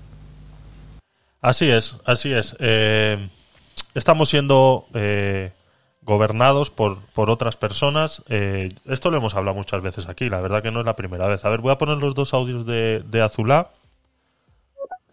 Yo creo que realmente eh, eso que se dice de los judíos que, que tienen, tienen tal riqueza, tiene sentido. ¿Por qué? A Porque ver. son sociedades que están muy cohesionadas. ¿Qué Sí. quiere decir? Que trabajan muy bien en equipo. Ah, y es- si trabajas en equipo, tienes más posibilidades de tener Eso estamos de éxito. acuerdo, estamos de Entonces, tiene, tiene, tiene lógica que, que- que hayan ciertos gremios que, les vaya mejor. Sí, ahí tienes toda la razón. Hay un. Entre los judíos siempre se ayudan entre ellos, siempre tienen eh, preferencias, incluso se prestan dinero eh, sin ningún tipo de interés. Pero ya no solamente los judíos, lo podemos ver en los chinos, eh, cómo se ayudan entre ellos, cómo viajan de, de China a, a otros países y cuando llegan ahí, pues eh, se ayudan entre ellos, se prestan dinero para que cada uno abra su tiendita o su restaurante, aunque luego hay muchas muchas historias que escuchas por ahí de que están siendo explotados y todo lo demás, pero bueno, independientemente de eso, que yo no conozco si es verdad o no, son cosas que he escuchado por ahí y no las puedo, no las puedo confirmar, pero son eh, eh, culturas que se ayudan mucho entre sí, ¿no? Entonces sí, ahí tienes, ahí tienes razón, la verdad. No solo es eso, ¿por qué hay esas familias o esos teams que lo manejan todo? Pues es muy fácil. Eh, si tú tienes un, un grupo bien cohesionado, que te llevas bien con ellos, los vas a enchufar. Si yo tengo un hijo que, que voy a coger a alguien de fuera, no, meto a mi hijo, siempre y cuando eh, lo- ten- tenga una cohesión social que eso, que él, quiere decir que, socialmente estemos tan cohesionados que la cosa tire para arriba. O sea, es otro de los factores humanos. Así es, así es, y lo vemos en, empresas familiares, vemos cómo es así, y, y- o, o ya no tanto familiares, ¿no? Muchas veces oyes el comentario y dicen, mira, yo llevo 25 años en la empresa y ya no he extendido el que acaba de entrar. Pues puede ser que el que acaba de entrar, como tú dices, esté más cohesionado con los ideales de la empresa y por eso eh, le hayan dado la oportunidad a esa persona y no te la hayan dado a ti por mucho que lleves 25 años trabajando en la empresa. Puede ser que eso sea así, ¿no? Entonces, eh, sí, es naturaleza humana, al fin y al cabo. Es aquello que decían en la, la segura- Segunda Guerra Mundial, ¿no? Es que los judíos lo tienen todo porque Sí. especulan. Yo no creo que un empresario judío especule más que cualquier otro. Eso es. pero eran sociedades muy bien cohesionadas y mu- muy, muy, muy entre nosotros. Entonces, claro, pues ¿a quién vas a meter? Al que conoces, Claro. a- al que al que procesa tu, las mismas ideas que tú. Trabajo en equipo. Así es, así es, estamos completamente de acuerdo, de acuerdo en eso. Eh, bueno, chicos, vamos a dejar el vídeo hoy hasta aquí. Eh, como ya he dicho cuando hemos empezado, pues es un vídeo largo eh, y que bueno, que analizaremos. eh, continuaremos en el próximo domingo en el aguacate sin hueso número 7. Y tiene bastantes cosas que nos van a, nos van a hacer discutir un ratito y que os van a, que os van a gustar. Entonces, Llevamos tres horas de directo, eh, entonces pues eh, bueno, lo tenemos que dejar aquí hoy. Eh, de verdad que ha sido bonito, hemos discutido bastante, eh, nos hemos desviado como siempre, pues porque somos así, somos humans y nos distraemos con cualquier cosa. Eh, mandaros saluditos a todos los que estáis en estéreo, mandaros saluditos a todos los que estáis en Twitch y recordaros a los que estáis en estéreo y no me seguís en Twitch que tenéis un enlace ahí arriba, ¿de acuerdo? Solamente conseguirnos participas en el sorteo del Fire Stick TV Lite que estamos regalando todos los meses. Hicimos el sorteo el viernes pasado y el ganador a día de hoy todavía no me ha contestado. Le he mandado un mensaje, como ya visteis en el directo, que si no me contesta antes de el lunes a las 23.59 hora española, lo volveré a sortear el martes en el Podcast Night número 30. Número 30, que se dice rápido y pronto, y son 30 programazos que tenemos por ahí. Recordaros que todo queda grabado eh, y lo subimos a YouTube y está en Twitch en directo.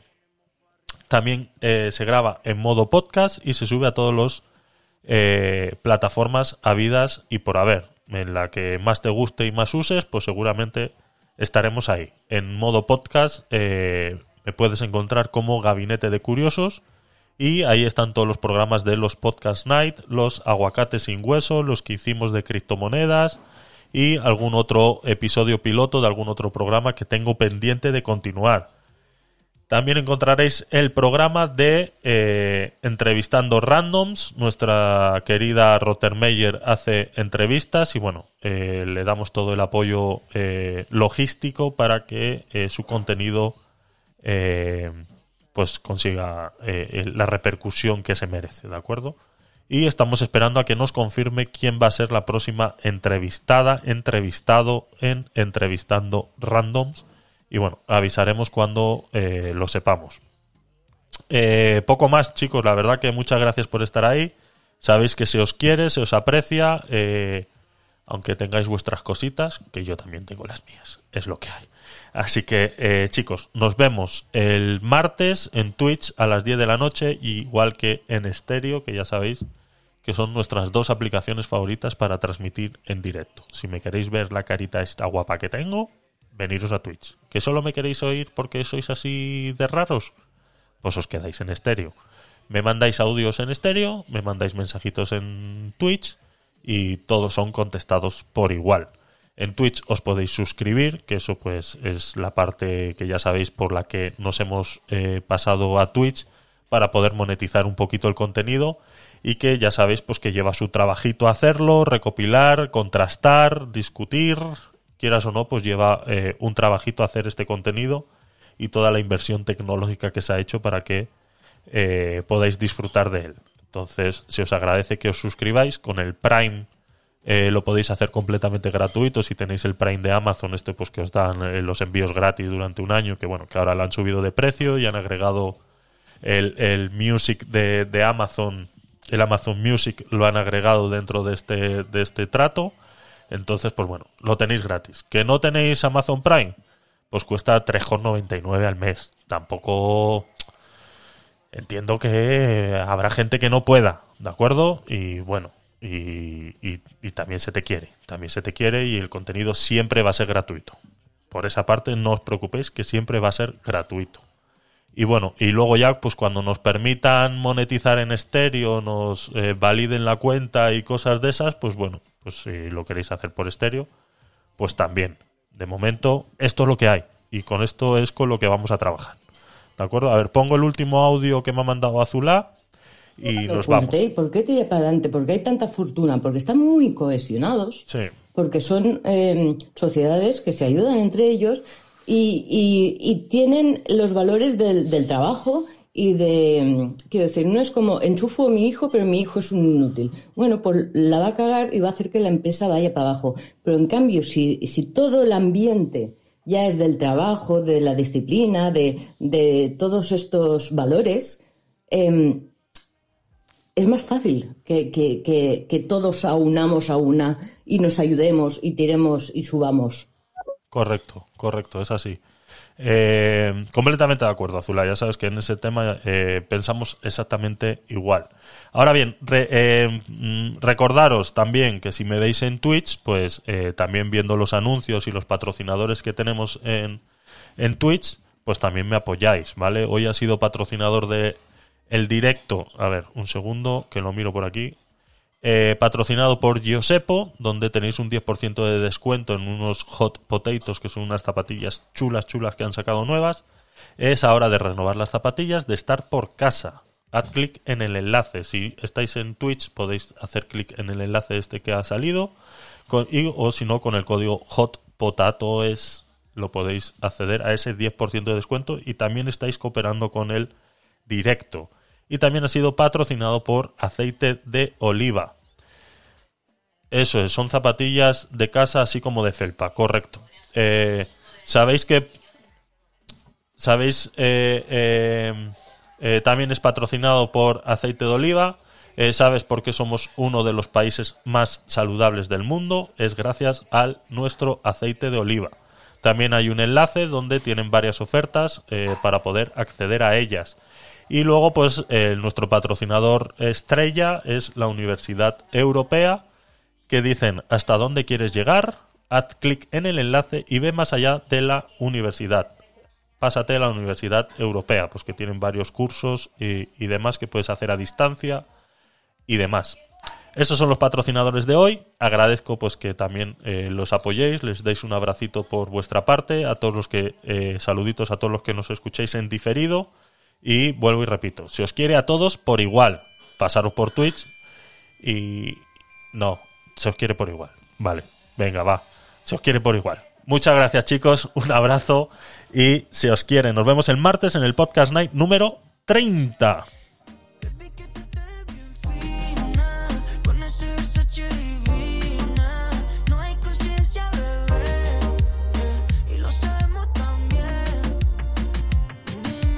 Gracias a nuestra moderadora de Twitch, Azulá. Gracias a Eva también, moderadora en Twitch. Gracias por estar ahí. Y bueno, hacer vuestro trabajito, que ya está bien que trabajéis un poquito.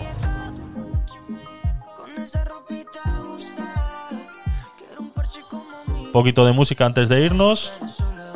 Y bueno, y a los que vais a comer, pues buen provecho.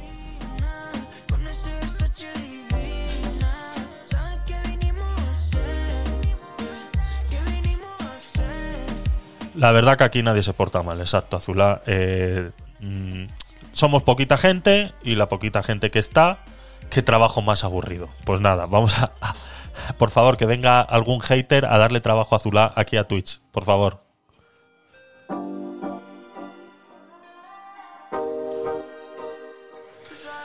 Muchas gracias a Sexy Truful Dulce por estar ahí en estéreo. Gracias Miguel por estar en estéreo. Filosofando Ando, gracias por pasarte. Eh, sabes que te quiero mucho a pesar de todo. Ouch. Cuando dice que me quieres, no sé, que está con otras mujeres, no sé. Ese nudo en la garganta me acompaña.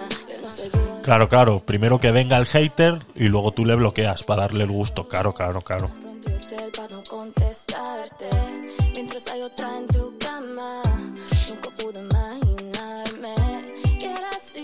Chaito, chicos, se os quiere.